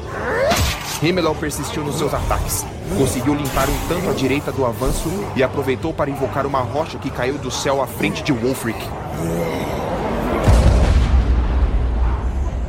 Limpando o caminho, mesmo matando-os, mais surgiam do que morriam. O coiote, enquanto lutava, fitou à frente e viu o portão mais próximo. Top! O cavaleiro chamou. Como fecharemos o portão após atravessarmos? Tem outra alavanca lá pra fechar! E eles marcharam, lutavam, suavam, com coragem e força. Até que conseguiram atravessar o portão. Os monstros continuavam a vir. Tok e Lauren os seguravam para que não avançassem. Himmelau também os ajudou. Rapina pegou seu arco, tirou uma flecha da aljava e a disparou em uma alavanca distante deles. O portão começou a fechar. Esse portão não consegue ser mais rápido? Perguntou Lauren. Himmel gritou. Voz! Trem! As criaturas foram jogadas para trás. Wolfric correu até o portão e o empurrou para fechar mais rápido. Rapina foi logo ao lado dele para ajudá-lo. Himmel apontou seu cajado e tentou forçar uma magia. Eita, estão vindo mais deles? Gritou o anão.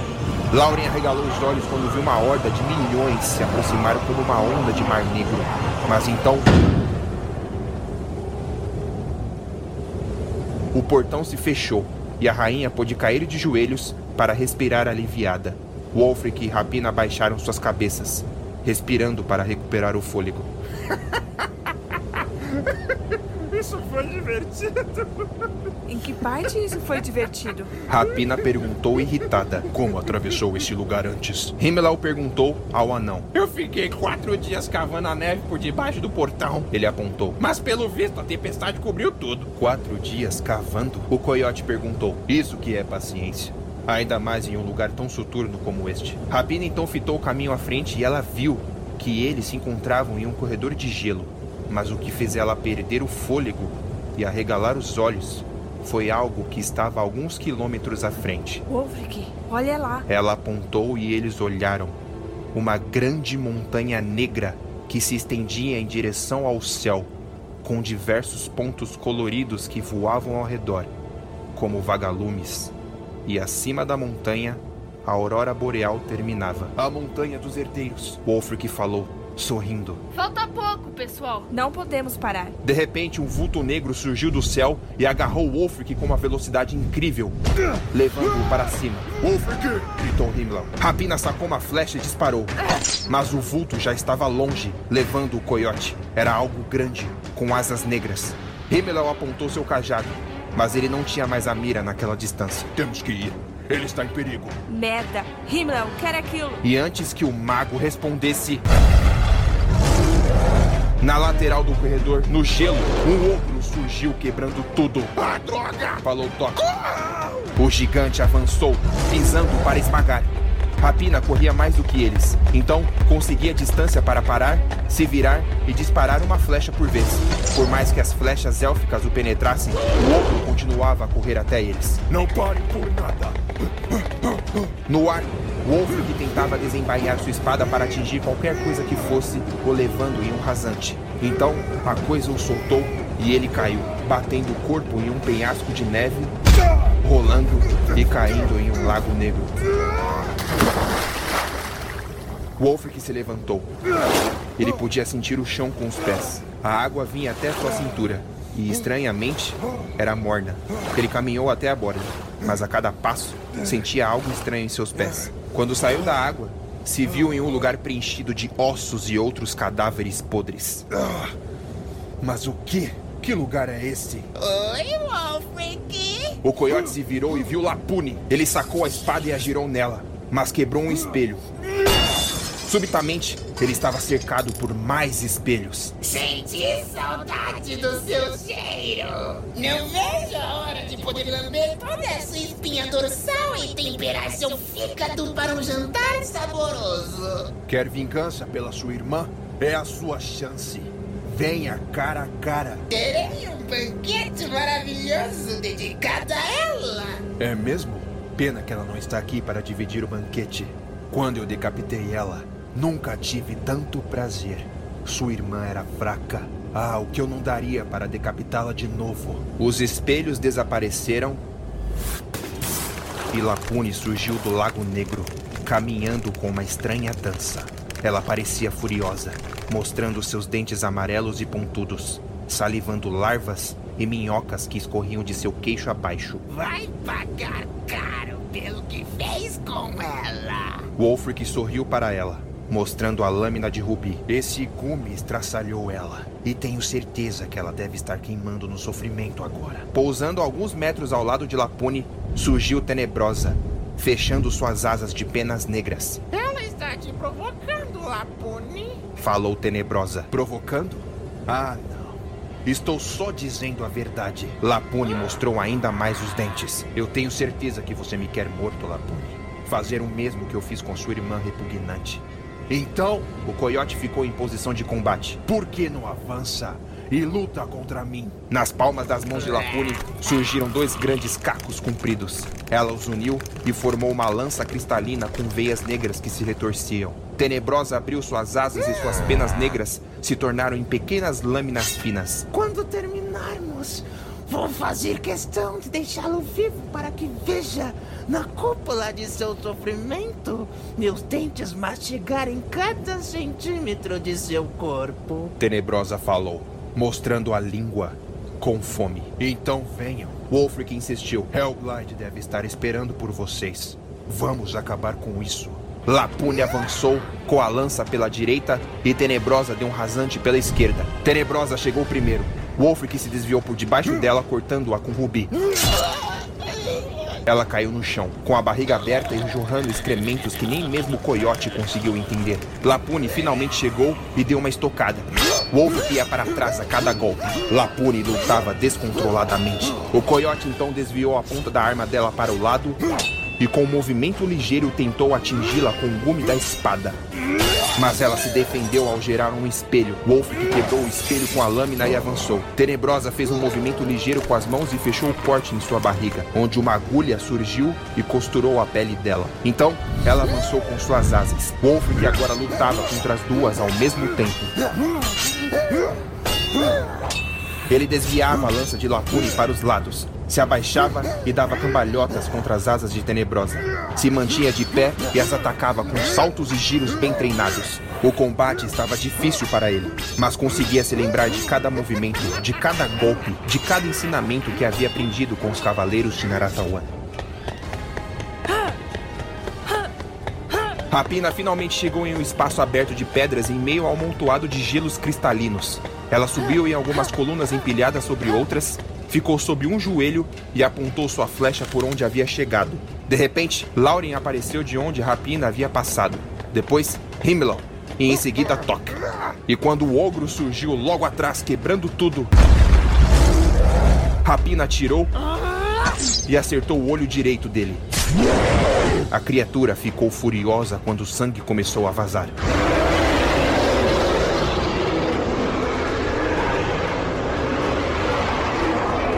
Ele ignorou os outros e avançou na arqueira. Rapina pulou da coluna por de cima do ogro, caindo nos ombros dele. Ela tirou mais uma flecha da aljava e disparou bem na parte de trás do pescoço. Atingindo a espinha dorsal dele. O ogro se debateu para que ela saísse de cima dele. Rapina saltou com o mortal e caiu com os dois pés no chão. O ogro se virou, encarando eles com os punhos fechados. O monstro era muito alto e os braços eram grossos como arietes. Outro ogro surgiu, do mesmo tamanho, tão furioso quanto o primeiro. Os dois ficaram lado a lado. Himmel abriu um portal e Rapina correu para dentro. Outro portal se abriu em cima da cabeça do primeiro ogro e a arqueira caiu em cima dele mais uma vez. pegou cinco flechas de uma só vez e soltou na cabeça dele. O ogro a pegou de cima dele e a jogou para longe. Rapina no ar, esticou as mãos e conseguiu cair no chão com graciosidade. Mas ferindo seus tornozelos por conta do impacto. Toque levantou seu martelo e desceu no dedão do segundo ogro. O gigante recuou quando sua unha explodiu com uma rachadura no meio. Toque avançou de novo, só que levou um chute dessa vez. Lauren correu até o primeiro ogro. Ela passou por debaixo das pernas dele no momento em que ele desceu suas duas mãos contra ela. A rainha continuou correndo e afundou a lâmina na panturrilha esquerda do monstro. Ela fez tanta força que penetrou ainda mais adentro a carne dele. Depois, retirou a espada e fugiu para que não fosse atingida pelos pés do ogro. O segundo ogro, mancando, foi até Himmler. O mago apontou seu cajado na unha dele e abriu ainda mais. O monstro caiu de joelhos. Gritou o anão. Uma ajudinha! O anão correu até o ogro que estava de joelhos e pulou. Himmler, com um feitiço, deu um impulso a mais para Tok e o anão pôde acertar a cabeça da criatura com o um martelo bem nos dentes. O ogro caiu de rosto no chão. Apesar de atordoado, ainda estava vivo, tentando se levantar. Lauren olhou para um dos pilares de pedras e falou: Toque, tem um plano. Toque começou a correr até ela, mas o outro ogro também se aproximava da rainha. Himmler aproveitou e jogou um jato de luz no gigante, chamando a atenção dele. Aqui, ó. Venha comigo. E o ogro foi até ele. Quando Toque se aproximou de Lauren, ela espertou com força a rachadura de um pilar e disse: Se você bater o seu martelo no cabo de esmeralda, ela vai abrir um rombo nessa coluna e vai cair nele. Ela apontou no ogro que se levantava aos poucos. Lauren saiu da frente e Toque bateu o martelo no cabo. A espada espetou ainda mais o pilar, mas nada aconteceu. Ele bateu de novo. A espada entrou ainda mais, só que nada. Não está indo! E Lauren falou: Você é um anão ou um beberrão falastrão? Toque rangeu os dentes com raiva e. Aplicou mais força. A coluna se moveu e começou a cair. A espada de Lauren se estatelou no chão e ela o pegou logo em seguida. Quando a coluna atingiu o ogro no chão, um buraco se abriu e ele caiu em uma garganta profunda de gelo logo abaixo, desaparecendo. Quando Lapunes tocou Wolfert, ele virou a cabeça para o lado, mas envolveu a mão na lança de vidro dela e a puxou. Lapune tropeçou e o coiote fincou a espada no pescoço dela. Ao mesmo tempo, ela gerou diversos cacos na mão e deu um tapa no rosto dele. O coiote sentiu os cortes e a ardência. Ele puxou a espada dela e recuou, tirando com os dedos os vidros em seu rosto. Tenebrosa girou, com as asas abertas, pronta para decapitar a cabeça do cavaleiro. Wolfric fechou o punho e seu escudo se abriu. As asas dela bateram no metal. E quando ela parou, Wolfric fechou o escudo, deu um salto giratório e fincou a espada no rosto dela. Tenebrosa caiu no chão. Lapune avançou novamente com a lança. Wolfric usou o escudo e se protegeu. Mas ele sentiu outra estocada na perna. Um vidro penetrava sua coxa. Ele recuou, fechou o escudo e puxou o caco. Lapune sorriu para ele. A dor é um prazer irreparável. E o Wolfric sorriu, respondendo: É mesmo? Vamos ver. O coiote bateu o rubi contra a lança dela. Depois abriu o escudo de surpresa e atingiu a cara dela. Depois ele fechou o escudo novamente e cortou o peito dela. Lapune gritou, mas tentou espetá-lo. Wolfric abriu o escudo de novo, se defendeu e bateu o metal contra ela. Fechou novamente o escudo, girou a espada e quebrou a lança de vidro dela. Wolfric abriu o escudo mais uma vez, mas ela desapareceu, deixando um espelho no lugar. Wolfric fechou o escudo para olhar e percebeu que só havia um grande vidro quebrado. O coiote olhou para trás e no último milissegundo ele se defendeu ao fechar o punho e o escudo ressurgir. se protegendo contra a investida extrema de Tenebrosa. Os dois fizeram força um contra o outro. A bruxa o empurrava com as asas e ele com seu escudo. Você gosta de jantar à luz de vela? Tenebrosa perguntou, lambendo o escudo dele. Na retaguarda de Wolfric, o chão abriu um buraco negro com cacos nas bordas e um caixão de vidro se levantou. Quando o portão do caixão se abriu, Lapune veio correndo com o corpo tomado de cacos pontudos para abraçá-lo. Lapune adorava uma entrada triunfal. Vamos acabar com isso! O coiote falou, rangendo os dentes. Enquanto Wolfric segurava a Tenebrosa, que o empurrava do outro lado do escudo, ele virou a cabeça para Lapune. E quando ela se aproximou com os braços abertos, Wolfric fechou o escudo rodou para o lado e Lapune abraçou Tenebrosa, furando-a por todas as partes do corpo. Não! Lapune gritou. Desculpe, irmã! Ela tentava se desgarrar dela, mas os vidros não deixavam. Wolfric se levantou furioso e decepou ao mesmo tempo a cabeça das duas enquanto se abraçavam. As duas cabeças rolaram no chão para lados opostos, e os corpos, ainda agarrados, caíram juntos no chão. Cortesia profissional. Wolfric disse.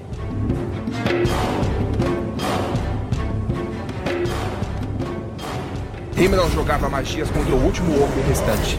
E quando a criatura estendeu a mão para pegá-lo, Rapina surgiu com Safira nas mãos e cortou um dos dedos dele. A criatura recuou, quase caindo pelo mesmo buraco de onde o pilar havia caído e jogado o outro ogro para baixo. Lauren correu até o monstro para fincar sua espada na perna dele e fazê-lo cair, mas o ogro a pegou e apertou ela para quebrar sua coluna. Ah, droga! Rapina falou. Mas antes que Rapina fizesse algo, o ogro, segurando a rainha, aproximou ela de seu rosto, abrindo sua boca para comê-la. Lauren fincou sua espada no meio da testa do ogro. E ele a soltou. E Lauren caiu na neve fofa. O monstro ficou de joelho, com a espada presa em sua cabeça. Rainha Lauren se levantou e disse: Toque! De novo! O anão correu até o ogro e pulou. E mais uma vez Himmler o ajudou com um impulso. E o martelo do anão, assim como no pilar, bateu no cabo da espada e Esmeralda entrou com uma força tremenda no crânio adentro do monstro, destruindo completamente seu cérebro. O ogro caiu no chão e morreu instantaneamente. Depois, Lauren se aproximou do cadáver da criatura e, com muita força, ela puxou o cabo da espada e a retirou. Mandou bem, garota! Bom trabalho, Toque. E quanto ao Wolfric? Ela foi à frente. E os outros a seguiram. Eles subiram por um amontoado de neves, desceram por uma duna, deram mais alguns passos e atravessaram um portão quebrado e abandonado. Quando viraram a esquina, viram Wolfric, limpando sua espada. E no chão, o corpo de duas bruxas abraçadas, fincadas em vidros, sem suas cabeças. Himmel se aproximou do coiote e perguntou: Você as matou, Tenebrosa e Lapune? E o Wolfric respondeu: É, enquanto vocês não faziam nada. Tive que me virar. Rapina e Lauren olharam feio para ele, mas agradeço por chegarem a tempo. Himmel, então, dali, viu a montanha dos herdeiros e falou: É melhor não pararmos. Agora que as bruxas estão mortas, as chances ainda são melhores. Eu nem acredito que vamos conseguir. Não criem expectativas até chegarmos. Ainda faltam alguns quilômetros. Eu só queria descansar um pouco, falou Toc. Nada disso, Toc. Vamos, mostre-nos o caminho até a montanha. Você está aqui para isso. Tá legal. Venham. É por esse lado.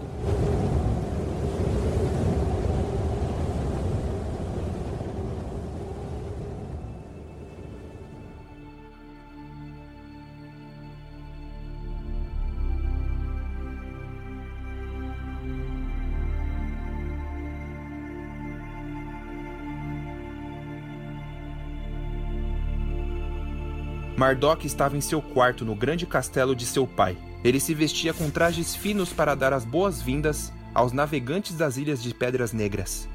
Apesar de serem considerados piratas, era um povo com muitos homens prontos para lutar, e Mardok não podia negar que eles eram necessários para a luta em Everont. O trovão se olhava no espelho, com seu traje vinho, com um javali bordado com linhas douradas em seu peitoral. Mardok foi até o terraço e viu, ao longo do horizonte, ao pôr do sol, centenas de navios com velas negras se aproximando de Coluga. Junto a eles, vinham alguns navios de seu pai para protegê-los contra qualquer criatura marinha que ameaçava os mares dos arquipélagos.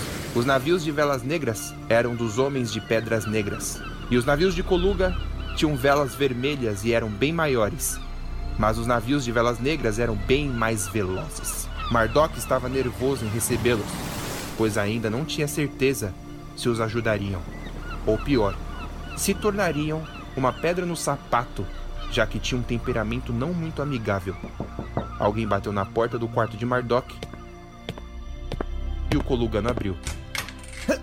Oi, Mardok, falou Levis, um tanto irritado por estar vestindo trajes elegantes que o pinicavam. Ah, eu posso entrar? Fique à vontade. Levis entrou e se olhou no espelho, tentando se arrumar melhor. Que. Ai, merda, Mardok! Essas roupas coluganas ficam me beliscando. Ai, ai, ai. Temos que vestir essas coisas? É uma ordem de meu pai. Eu não quero irritá-lo. Não agora que temos o apoio dos homens dele. Mas vamos receber piratas. Não é ninguém da realeza. Por mais que sejam ladrões do mar, esses homens possuem regras específicas. Para que sejam convidados, é. É necessário dar a eles uma festa de boas-vindas com fartura de comidas e bebidas. E por mais que não se vistam adequadamente, exigem que os hóspedes estejam bem organizados. Isso uh, não faz nenhum sentido. O ladrão, ainda em frente ao espelho, esticava suas mangas com irritação. Piratas maltrapilhos que querem uma festa de gala. Não me venha com essa, Levis. Você é um ladrão que adora festa de galas. Sim, mas nesses casos eu não sou o hóspede. Me visto da forma como eu quero e encho minha barriga sem pestanejar. Mardok foi até o terraço e continuou observando os navios que se aproximavam. Levis veio logo atrás dele. Nossa! Que vista incrível! Levis admirou o mar à sua frente, onde refletia a luz alaranjada do sol que se punha. Depois fitou para o lado leste, observando toda a costa e a baía, com navios em cais e uma cidade que se estendia próximo à praia. Eu conheço você há anos e é a primeira vez que eu visito sua casa. Você é todo nascido em berço de ouro, hein, meu amigo? Se nós sobrevivermos aos Elfos das Trevas, se vencermos a guerra, você será bem-vindo em Coluga. Quando eu for Lorde, poderá ser meu braço direito. O ladrão fitou de repente seu amigo. Ah, oh, Mardok, você é um grande irmão. Não sei se seu pai vai gostar da ideia. Ou você pode abrir uma barraca de carnes de porcos para vender. E meu pai verá que és um homem trabalhador agora. Ou você pode me nomear como mais um lorde em Coluca e terei mulheres e muita riqueza. Eu não me importo nem um pouco. Levis, a última vez que nos vimos, na época em que separamos o nosso grupo, disse que iria procurar por sua mãe. A expressão de Levis mudou bruscamente. No lugar do sorriso, veio uma expressão confusa e sem vida. Disse que quando a achasse, ajudaria ela. E eu ainda nem perguntei a você como foi a sua procura. Levis apoiou os braços no muro do terraço, voltando a fitar o mar. Seus olhos agora estavam distantes. Demorou, mas eu a encontrei. Em um cemitério lá nos bosques da primavera. Ah, eu sinto muito, meu amigo. Eu já imaginava. Mas ela estava enterrada em um belo lugar. Um jardim cheio de flores e árvores. Por mais que minha mãe tivesse me abandonado para viver com o ricaço, eu. eu ainda amava. Tenho certeza que se ela tivesse me visto uma última vez, teria pedido desculpas por ter me vendido para salteadores. E eu a perdoaria. Deve ter sido difícil para você. Ah, na época foi, né? Eu só tinha nove anos. Achei que aqueles salteadores abririam minha barriga e fariam um belo churrasco. No entanto, eles me ensinaram a ser o que eu sou hoje. Um ladrão habilidoso. Grande parte de minha vida foi em Everont. Quando os ladrões ainda dominavam por lá, é claro. O lugar era tão perigoso e cheio de salteadores que, com o passar dos anos, todos os povos de Naratawan se esqueceram que aquele lugar existia e lá se tornou uma região desconhecida. Lá, eu podia ser o que eu quisesse. E eu era livre, vivia ao lado dos maiores procurados de Naratawan. Com isso, fiquei forte o bastante para me virar. Mas no fundo, você queria estar com sua mãe, não é? Levis hesitou em mentir, mas engoliu em seco e respondeu: Ah, sim, minha mãe me disse, antes de se casar com aquele canalha rico, que eu era filho de um lorde. O ladrão se virou de costas para a paisagem e se apoiou no murinho com os braços cruzados. Ela dizia que meu pai era o Lord Kiran. É, você já me contou essa história. Bom, de qualquer maneira, era difícil de acreditar, já que ela havia sido uma prostituta. Talvez ela só quisesse a fortuna do Lorde dos Bosques da Primavera. Você esteve próximo do Lord Kiran lá na capital. Por que não o questionou? E o que eu iria perguntar a ele, Mardok? Olá, Lord Kiran. Você é meu pai, não é? Ou você teve um caso com a minha mãe? Tudo o que eu ouviria seriam respostas que eu já sei, mas que não me dariam certeza de nada. Afinal, quando vi o Lord Kiran, eu nem me importei. Nunca levei esse assunto em consideração, já que minha mãe era meio maluca. Os bosques da primavera foram derrubados por Helglight. E os sobreviventes de lá agora são escravos dos Elfos das Trevas. Obrigados a lutar ao lado deles. Quando vencermos essa guerra, você pode. Não, Mardok! Levis o interrompeu. Eu não quero virar um boato de ser um filho bastardo de um lorde. Tudo o que eu preciso é de meus amigos. Levis pousou a mão no ombro de Mardok. Agora já chega. Eu preciso dar um jeito nessa uh, roupa ridícula. Vocês coluganos possuem os piores estilistas de toda Naratawan. Estilistas? Mardok perguntou com uma sobrancelha erguida. Mardok. Então Brud, o javali chifre quebrado, amigo de Mardok, entrou no quarto. Mardok o encarou e abriu um pequeno sorriso. Brud, meu amigo. E Brud estendeu sua mão para ele. Como vai, meu amigo? Feliz em te ver. E os dois se abraçaram. Ei! Falou Levis. Ele é meu amigo. Levis, esse é Brud. Brud, Levis, como vai? Levis o cumprimentou de cara fechada e caminhou para a saída. Meu amigo. Meu chapa. Falou Levis enquanto saía. Não liga para ele, é um bom rapaz. Brud se virou para Mardok com um olhar triste e disse: Mardok, me desculpe pelo que aconteceu nas praias do sul. Brud, isso é passado. Estou aqui pela união de Naratawan. E eu preciso de você, meu amigo. Eu me arrependi do que fiz naquele dia. Não vi a hora de poder revê-lo e pedir para lutar ao seu lado. Você lutará, meu amigo. Depois que conseguirmos unir os homens de Pedras Negras, poderemos ir a Everalt e lutar ao lado de todos contra os Elfos das Trevas. Kolug está com você, irmão. Vamos, meu amigo. Seu pai solicita a presença de todos no salão principal para recebermos os convidados. E quando eles saíram do quarto, seguindo pelos corredores, Brud perguntou: Você pegou leve comigo naquele dia? Leve? Foi uma das lutas mais difíceis da minha vida. ah, que bom. Porque eu peguei leve.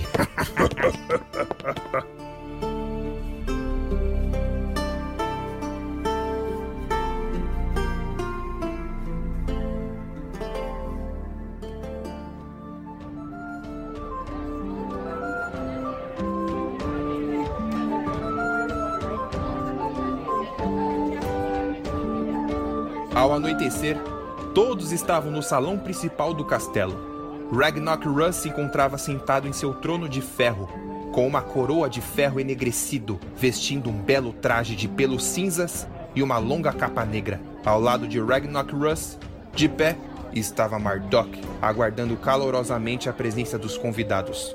Por todo o salão estavam os coluganos e os anões, sentados em mesas.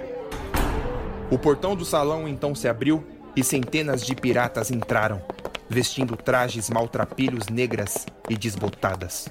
Havia também mulheres piratas, com sorrisos sarcásticos e cochichando nos ouvidos uma das outras, apontando pelo salão. Um homem de pele escura vinha na frente de todos eles, com um calvanhaque pontudo abaixo do queixo, sobretudo negro, luvas de dedos cortados e uma espada e uma bainha nas costas. Aquele era Salazar Raiguant, o capitão das frotas dos Velas Negras, os navios das Ilhas de Pedras Negras. Ele se aproximou dos primeiros degraus até o trono de Ragnarok e fez uma reverência cínica. Seus piratas, logo atrás, fizeram o mesmo. Ragnarok Russ se levantou, segurando seu tridente, e disse: Salazar Raiguant e povo de Pedras Negras, com muita alegria e boas-vindas. Abro as portas de Coluga para sua chegada. Obrigado, Lord Ragnarok. Salazar falou. Depois, Ele olhou para Mardok. Mardok Rose, é um prazer revê-lo. Levis então surgiu no salão, pois estava atrasado por conta de seu traje. E quando ele pisou no salão, o ladrão viu Salazar Droga. e correu atrás de uma coluna para ele não vê-lo. Droga. Levis disse, apavorado ao ver um antigo rival. O prazer é todo meu, Salazar. Respondeu Mardok. Onde estão as bebidas? O homem fitou ao redor, esperando por um agrado. Ragnok fez um sinal com a cabeça e os serviçais vieram com bandejas de bebidas. Salazar e seus homens pegaram os copos de madeira e viraram. Ah, bem melhor. Espero que se agrade também com o que estamos prestes a te pedir. Continuou Mardok. Bom, espero que sejam breves. Afinal, quando eu recebi uma carta para vir a Coluga, meu intuito principal era comer e beber de graça. Afinal, vocês não têm mulheres bonitas para aquecer nossas camas hoje? Um pouco mais de respeito é o que eu exijo de você, Salazar. Bravou Ragnok, inflando suas narinas. Respeito? Vindo de um pirata como eu? Ah, por favor, Ragnok. Isso é sério? Por que acha que merece meu respeito? Coluga é praticamente vizinho das Ilhas de Pedras Negras e nós nunca fomos convidados antes. Por que só agora? Por que estão apavorados com a invasão dos Elfos das Trevas? Não se trata só de Coluga, mas de toda Naratawan. Ah, que se danem! Salazar cuspiu no chão. Naratawan sempre pisou na gente. Eu quero mesmo é que as crias de Ot conquistem essa terra nojenta. Se isso acontecer, você e seu povo também serão prejudicados. Uma voz ecoou no salão. O Gar então se levantou em meio às mesas no salão, se apoiando em seu cajado. Hellglide não vai deixar nenhum pó criado por Iva se safar. Não precisamos de Naratawan, velho burro. Continuou o pirata. Temos os mares. Vivemos mais na água do que com os pés sujos na areia. O mar também será tomado se não se unir a nós. Bom, Salazar deu mais um gole da bebida. ah, não me importo. Você tem muitos homens, Salazar. Será de grande ajuda para. Eu ainda não fui claro o suficiente, filhinho de berço de ouro. Eu não vou participar dessa guerra. Levis começou a andar nas pontas dos pés para voltar de onde havia chegado. O Gar então falou: Se não aceitarem, então terei de usar uma peça fundamental para que se unam a nós. Salazar se virou para o Gar e debochou. é mesmo, velhinho. Que peça fundamental vai me fazer mudar de ideia? E o Gar apontou para Levis, mesmo cego. Ele. Salazar e os outros piratas se viraram e viram Levis. O ladrão parou, ficando imóvel como estátua. E todos eles sacaram suas espadas. Ah, merda! Levis correu para trás do trono de Ragnok. É o Levis, o ladrão! Gritou Salazar. Os guardas de Coluga seguraram seus martelos para proteger o Lord Ragnok. As pessoas que estavam sentadas em suas mesas se levantaram. Até mesmo os anões sacaram suas armas. Mardok viu Levis escondido atrás do trono. Não compreendeu nada e correu para a frente de seu pai, ficando entre Ragnok e Salazar. Ei, ei, ei, ei, ei! O que está acontecendo? Como assim o que está acontecendo? Salazar perguntou indignado. Vocês estão com um canalha safado e mentiroso dentro de seus salões? Mentiroso? Perguntou Levis lá de trás. Canalha e safado, tudo bem. Mas mentiroso não. Você roubou todo o ouro que eu e meus tripulantes achamos no mar extremo há uns 13 anos atrás. Eu só era um garoto de 15 anos. Tentou se justificar Levis. Mas era um ladrão pilantra. Parem, vocês! Está falando que eu sou pilantra? Levi saiu de detrás do trono, mas ainda com receio. Você é um pirata! E vem falar que eu sou um pilantra? Cadê o meu ouro, Levis? Cadê a minha adaga de galinota? O quê? Perguntou Salazar. Você roubou aquela minha adaga, ornada de ouro, com um cabo feito de pedrinhas e diamante. Eu roubei mesmo. Você se deitou com a minha ex-mulher. Ex-mulher. Levis levantou um dedo para ele. Ex-mulher. Mas eu ainda amava. Eu ainda amo a minha adaga. Levis! Mardok o chamou. Por que não me disse que ele conhecia você? Porque na época ele não era o capitão dos Velas Negras, e sim Bartô Vinegrud. Salazar só era um sujeito que todos caçoavam. Isso não é verdade. Rebateu Salazar. Era sim, chefe. Comentou Marujo logo atrás. Eu me lembro dessa época. Comentou outro. Salazar não tinha o respeito de hoje. Salazar deu um passo à frente, mas Mardok o bloqueou. O passado não importa mais. Eu quero o ouro que você roubou de mim. Continuou Salazar. Era um baú repleto de valiosidades. Seu rato imundo. Levis, onde está esse ouro? Eu. Eu sei lá. Levis? Fale logo, ladrão. Não é o assunto que viemos discutir aqui. Isso é ridículo. Salazar se virou para o Gar. Essa era a sua peça fundamental para mudar a minha ideia? Eu roubei de você porque você e seus amigos estavam planejando um montim para matar o capitão Barto. E mesmo assim já ia roubar dele o ouro que todos procurávamos. Levis ia responder, mas hesitou.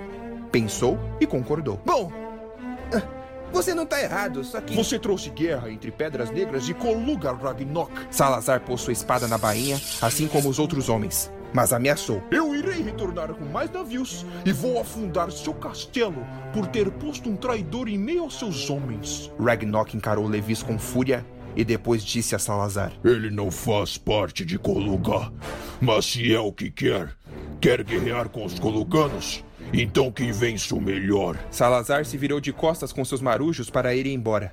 Mardok encarou Levis e disse: Levis, por Naratawan. Levis levou a mão na cabeça, coçou os olhos com a ponta de seus dedos e disse: Oh, droga. Muito bem, Salazar. Os piratas pararam no meio do salão e se viraram para ele. Levis desceu alguns degraus e continuou: Eu ainda tenho o seu tesouro. Ele está muito bem escondido em Everont. Mardok entendeu por que o ladrão havia andado nos salões subterrâneos de Everont quando trouxe o escudo ao Wolfric. Estão bem escondidos. E ainda tem muito mais. Então me devolva. Você o terá. Se unir a Naratawan e lutar ao nosso lado. Salazar encarou ele, se aproximou e ficou cara a cara. É mentira. Não, eu não estou mentindo. Eu vi seu ouro há menos de dois dias, bem em minha frente. E eu o escondi muito bem. Afinal, o que você é? Um ladrão, um esquilo que esconde nozes? Ah, eu sou Levis. É mil vezes melhor que esses dois títulos. E ele estendeu a mão para Salazar. Tenha minha palavra que se cavalgar ao nosso lado, com todos os seus homens, entregarei a você as maiores riquezas escondidas em Everont. E se você estiver mentindo? Se for mentira, ah, Koluga pertencerá a você. Isso jamais acontecerá. Ragnok falou. E Mardok respondeu: Pai, eu confio em Levis. Sei que ele diz a verdade. Ragnok rangiu os dentes de raiva, mas permaneceu em silêncio. Salazar fitou a mão de Levis, ainda estendido para ele. Então, Salazar, o que vai ser? E o Gar, sentado de seu lugar, sorriu.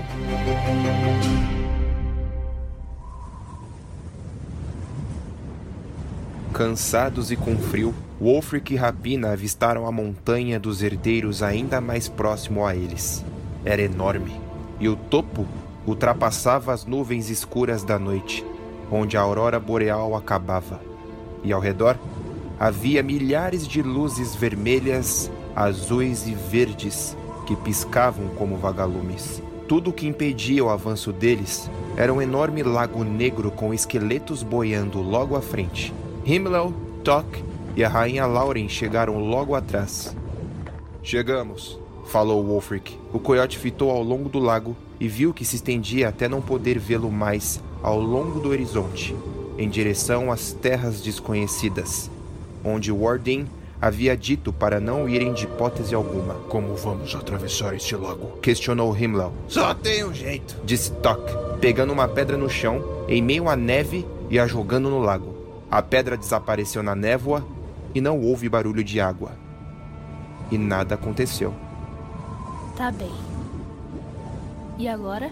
Disse a rainha Lauren, com sua mão no cabo de esmeralda, preocupada. Agora esperamos. O anão se sentou no chão.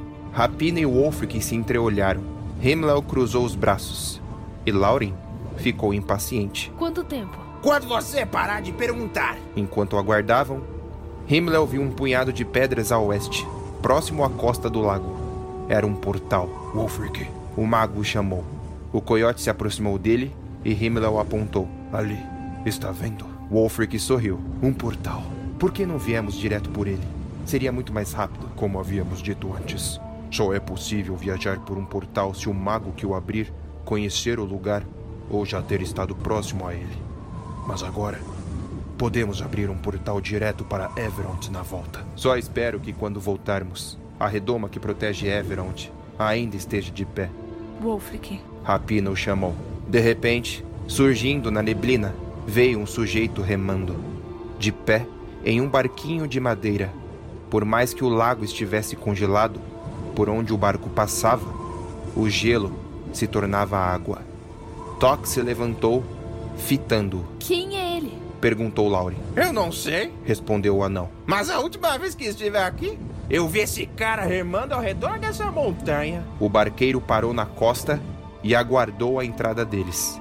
Wolfric se aproximou e não conseguiu ver seu rosto abaixo do capuz.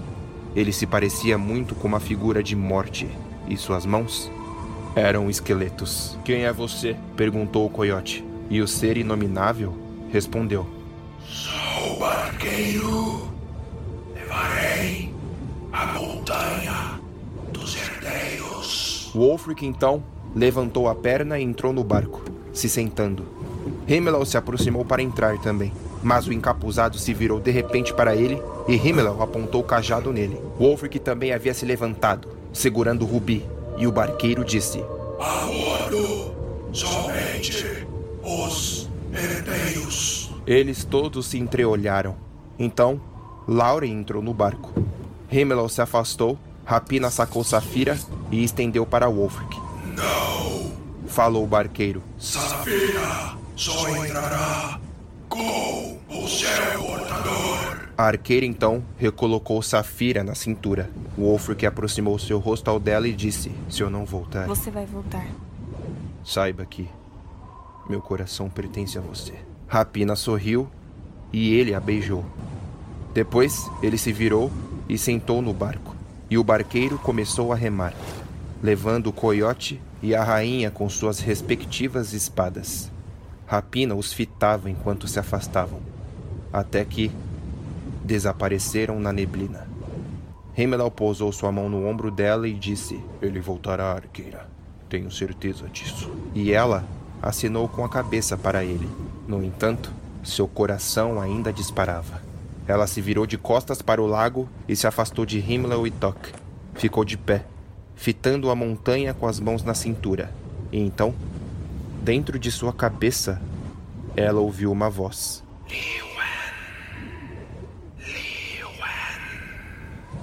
Rapina olhou ao redor à procura da voz, mas tudo o que viu foi a neve, o lago, as pedras do portal, Himmel e Tok. Wolfric e Lauren estavam de frente um para o outro enquanto o barqueiro ainda remava logo atrás da rainha. Na superfície da água, eles viam alguns esqueletos boiando. O coiote pressentia que tocar na água não era uma boa ideia. Quanto tempo até atracarmos do outro lado da costa? Ele perguntou ao barqueiro, mas a criatura não respondeu. Está com medo, coiote? Lauren questionou, pois ela parecia com medo. Sim, eu estou. Aqui é o final da jornada. E eu nem sei como será o fim. Que seja abençoada. Um dragão rugiu ao longo do lago. Wolfric e Lauren se assustaram e olharam para a direção de onde havia surgido o som. Então, o coiote viu de silhueta Tanhara dando um rasante acima deles. Era impossível não reconhecê-la, a rainha dos dragões, com seu tamanho formidável e suas escamas douradas. Eu nunca tinha visto ela. Comentou Lauren, incrédula. A rainha dos dragões. Ela ainda está viva, disse Wolfric aliviado. Isso é bom. Vamos acender Esmeralda e Rubi e voltar para casa o quanto antes para manter os dragões a salvo. E Tanhara desapareceu da vista deles. Por que Helglide ainda não a matou? Himmel deduz que Helglide precisa usar o poder das três luzes aos poucos, ou isso irá consumi-lo, pois é muito poder em uma única arma. Enfim, Wolfric avistou a outra costa. Quando o barqueiro se aproximou, os dois se levantaram e pisaram com suas botas no chão de areia, e os grãos de areia flutuaram, indo em direção ao céu. A densidade ali, a sensação, era completamente diferente de tudo que eles já haviam sentido. Tudo parecia mais leve e morto. Wolfric e Lauren olharam para o barqueiro e ele apontou para cima, em direção à Montanha dos Herdeiros. E ali ele ficou, aguardando. Wolfric e Lauren deram as costas para o barqueiro e começaram a subir uma trilha. A cada passo, por onde pisavam, os grãos de terra flutuavam. O coração do cavaleiro e o coração da rainha palpitavam com força. Eles continuaram a subir. Subiram, subiram e subiram. Quanto mais eles se aproximavam do topo da montanha, mais luzes se acendiam ao redor deles como vagalumes. Podiam ver relances de algo que, quando viravam a cabeça para olhar, desaparecia, como se alguém os vigiasse. A neve e o vento ali eram mais intensos, mas os dois não sentiam nada a não ser o peito cada vez mais quente. A aurora boreal parecia cada vez mais próxima deles, a ponto de tocar o chão. Wolfric! Lauren o chamou logo atrás, e quando Wolfric se virou, eles puderam dali, era possível ver a metade do reino, mesmo com toda aquela neblina. De alguma forma, seus olhos podiam enxergar o que poderia ser impossível de ver. Eles viram a floresta branca, a floresta do rei logo adiante, Wendell, vilarejo Lavit, diques de pedra, as montanhas de Coroá, tudo do lado de lá do lago Hira, e do lado de cá do lago, o castelo dos magos em Adriunda, a muitas distâncias dali, e se aproximando, o deserto de gelo, vilarejo fantasma e a terra dos mortos. Vamos, majestade. Wolfric a chamou. Temos só mais alguns passos. Lauren passou por ele e prosseguiu. E antes que o coiote fosse logo atrás, ele viu, escondido abaixo de uma pedra qualquer, dois ovos escamosos de dragão. Aqueles eram os ovos de Tanhara, ele sorriu e continuou subindo.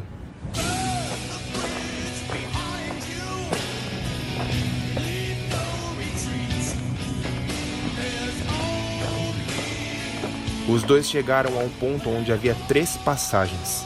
À esquerda, as luzes vermelhas que piscavam se intensificavam. No meio, eram as luzes azuis. E à direita, as luzes verdes. É aqui que nos separamos? Sim, e o Wolfric pegou na mão da rainha e disse: Até o fim, majestade. Até o fim. Lauren caminhou em direção à passagem das luzes verdes e desapareceu na neblina. Wolfric prosseguiu pela passagem à esquerda. Ele continuou por uma trilha de mais neve. As luzes eram lindas e iluminavam o caminho dele. Ele sacou Rubi, erguendo-a, mas sem parar de andar. E logo à frente, ele viu a boca de uma caverna também preenchida de luzes. Tá legal, Wolfric. Ele disse para si mesmo: Você consegue. Você consegue. É, é o fim da jornada. Vamos lá. E ele entrou. Tudo se apagou.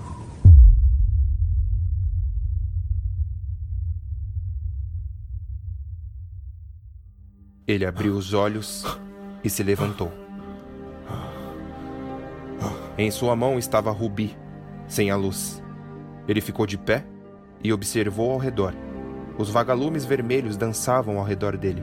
Se acumulavam como cardumes de peixe. Depois, se afastavam um dos outros, formando uma roda em torno de Wolfric. E de repente, os antigos herdeiros apareceram em frente a ele, com seus peitos iluminados pelos vagalumes. Alguns sorriam para ele, outros pareciam preocupados. Wolfric sentiu seus pés flutuarem e ele começou a subir em direção a uma luz branca. Quanto mais subia, mais ele sentiu conforto, a paz, a sensação maravilhosa de algo que ele não soube descrever. Quando chegou perto o bastante da luz, ele fechou os olhos mais uma vez. E ao reabri-los, tudo ao seu redor estava branco. Os lados, o chão, o céu não havia forma, nada. Uma figura então surgiu no horizonte, caminhando em direção a ele. Vestia um traje branco de cavaleiro, com uma capa que escorria por suas costas, bordado com linhas de ouro. Era um homem jovem, bonito, de olhos claros, com um sorriso branco e feliz. Quanto mais ele se aproximava, mais abria os seus braços. E quando Wolfric reconheceu a figura, Lágrimas começaram a cair de seu rosto. Aquele homem era extremamente parecido com ele. Pai! Ele o abraçou. Wolfric envolveu seus braços ao redor dele com força e muito amor. Era como quando criança, quando queria senti-lo, sentir a proteção de estar guardado. Pai, meu pai. Então, com suas duas mãos, o pai de Wolfric olhou para o rosto de seu filho e fitou profundamente seus olhos. E Wolfric viu ao redor os outros herdeiros novamente. E Goliarth estava entre eles, o primeiro herdeiro de Rubi, com uma longa barba e cabelos escorridos até os ombros. Mas pelo rosto dele, não parecia tão feliz. Pai, você sabe por que eu estou aqui? E seu pai assinou que sim com a cabeça. Se você me doar a luz de seu coração, deixará de estar aqui nos salões de Iva? E seu pai, sem hesitar, abriu um sorriso ainda maior e respondeu: Os salões de Iva não valeriam nada para mim se eu recusasse a dar ao meu filho a luz que abriga em meu peito. Mas eu não quero isso. Não quero que vá para a inexistência. É como morrer uma segunda vez, meu filho. Eu morreria mil vezes por você. Você é o meu maior amor. E essa luz que abriga aqui, ele apontou para o próprio peito, pertence a você. Pai, deve ter outro jeito. Wolfric encostou sua testa ao de seu pai. Eu não quero que você doe a sua luz. Deve ter outro jeito, não existe? Meu filho. A luz então saiu do peito de seu pai e flutuou entre os dedos dele. Um dia, essa luz estará em seu coração. Pai, não. É um preço muito caro a se pagar. E eu estarei em seu coração, brilhando o seu caminho. Pai, não. Não, não, por favor, não. E então, a luz foi até Rubi e brilhou com uma luz vermelha intensa. Pai! E o espírito de seu pai se transformou em farelo, se dissolvendo e se enegrecendo em meio a tons tão brancos naquele lugar. E o Wolfric sentiu a maior dor de sua vida. Não. Seu pai agora estaria eternamente isolado no vácuo, na solidão, na centelha da tristeza. Wolfric se ajoelhou, segurando o cabo de sua espada com toda a sua força, a luz se acendendo ainda mais.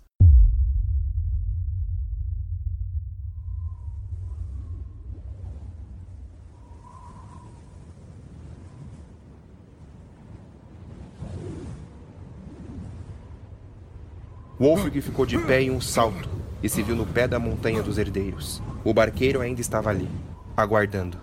E no chão, de olhos fechados, estava a rainha Lauren. Wolfric correu até ela e ergueu sua cabeça. Lauren! Lauren! E ela abriu os olhos. A rainha se levantou assustada. Fitou ao redor e compreendeu o que havia acabado de acontecer. Wolfric, ele me doou a luz. Está tudo bem, ele disse, se lembrando de seu pai com uma dor que o esmagava. Nós conseguimos. Ele falou comigo. Ele falou, me doou, disse seu nome, Wolfric. O coiote não entendia e se sentou no chão, ao lado dela. Quem? A rainha estreitou os olhos, tentando pensar, tentando recobrar o que havia acabado de presenciar. Qual herdeiro doou a luz a você? Ele disse que te conhecia, Wolfric. Disse que você é um bom homem. Disse que eu lutaria ao seu lado. Como ele era? O que mais ele disse? Ele falou que, depois que tudo acabasse, para que encontrasse seu velho tigre e cuidasse dele. Seu tigre, Datan. Wolfric levou as mãos à boca. Suas mãos tremeram e ele sentiu um aperto ainda mais forte no coração. Mais lágrimas escorreram pelo seu rosto, mais dor, mais tristeza. E Lauren também chorou.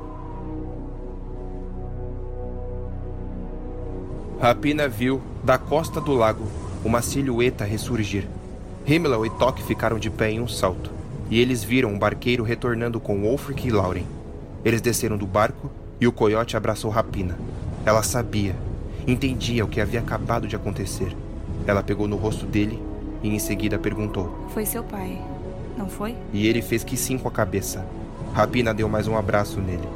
E enquanto o apertava com seu amor, percebeu que o barqueiro a encarava por debaixo da escuridão do capuz. Ela o encarou de volta. Depois se virou. Vamos agora, disse Himmler. Eles caminharam até o portal. Himmler fechou os olhos e falou: Oi, Janamar. O mago apontou o cajado em direção às pedras empilhadas. Viu? Se estiver me ouvindo do outro lado, me ajude a abrir o portal. Abra o portal em Everett. Estamos na Terra dos Mortos. As pedras começaram a brilhar e Himmler começou a ranger os dentes, lançando seus feitiços. E aos poucos, as pedras começaram a formar um portal. A luz se intensificou ainda mais. Se preparem. Himmler alertou. Quando o portal se abrir, vão. Não aguentarei por muito tempo. Enquanto eles esperavam, Rapina voltou a ouvir em sua cabeça. A arqueira olhou para todos os lados e viu que o barqueiro ainda estava ali, na costa do lago, fitando ela. O portal se abriu. Vão! gritou Himmler. Lauren correu e atravessou o portal. Vamos, Rapina! E o Wolfric correu, atravessando logo em seguida. Eu não vou! Tenho que pegar meu ouro lá em Adriunda! Disse Toc. Vá logo, anão. Falou Himmler irritado. Wardin estará em Everond. Vá! Ah, droga! E ele se foi, atravessando. Himmler ainda segurava o portal, mas sem muita força. Ele viu que Rapina estava de costas para ele, fitando o barqueiro. Rapina! O portal! Eu não vou aguentar por muito mais tempo. E ela se virou para Himmler. Himmler, você confia em mim? Agora não é tempo para isso, arqueira! Confia ou não? Himmler então respondeu. Claro que eu confio. Então feche o portal. O mago hesitou. Feche. Ele abaixou seu cajado e as pedras empilhadas pararam de brilhar. Himmler sentiu o corpo tremer. Himmler, Rapina continuou. não saia daqui. Ela então correu até o barqueiro, entrou no barco e a criatura começou a remar. E Himmler permaneceu ali, imóvel, sem entender nada.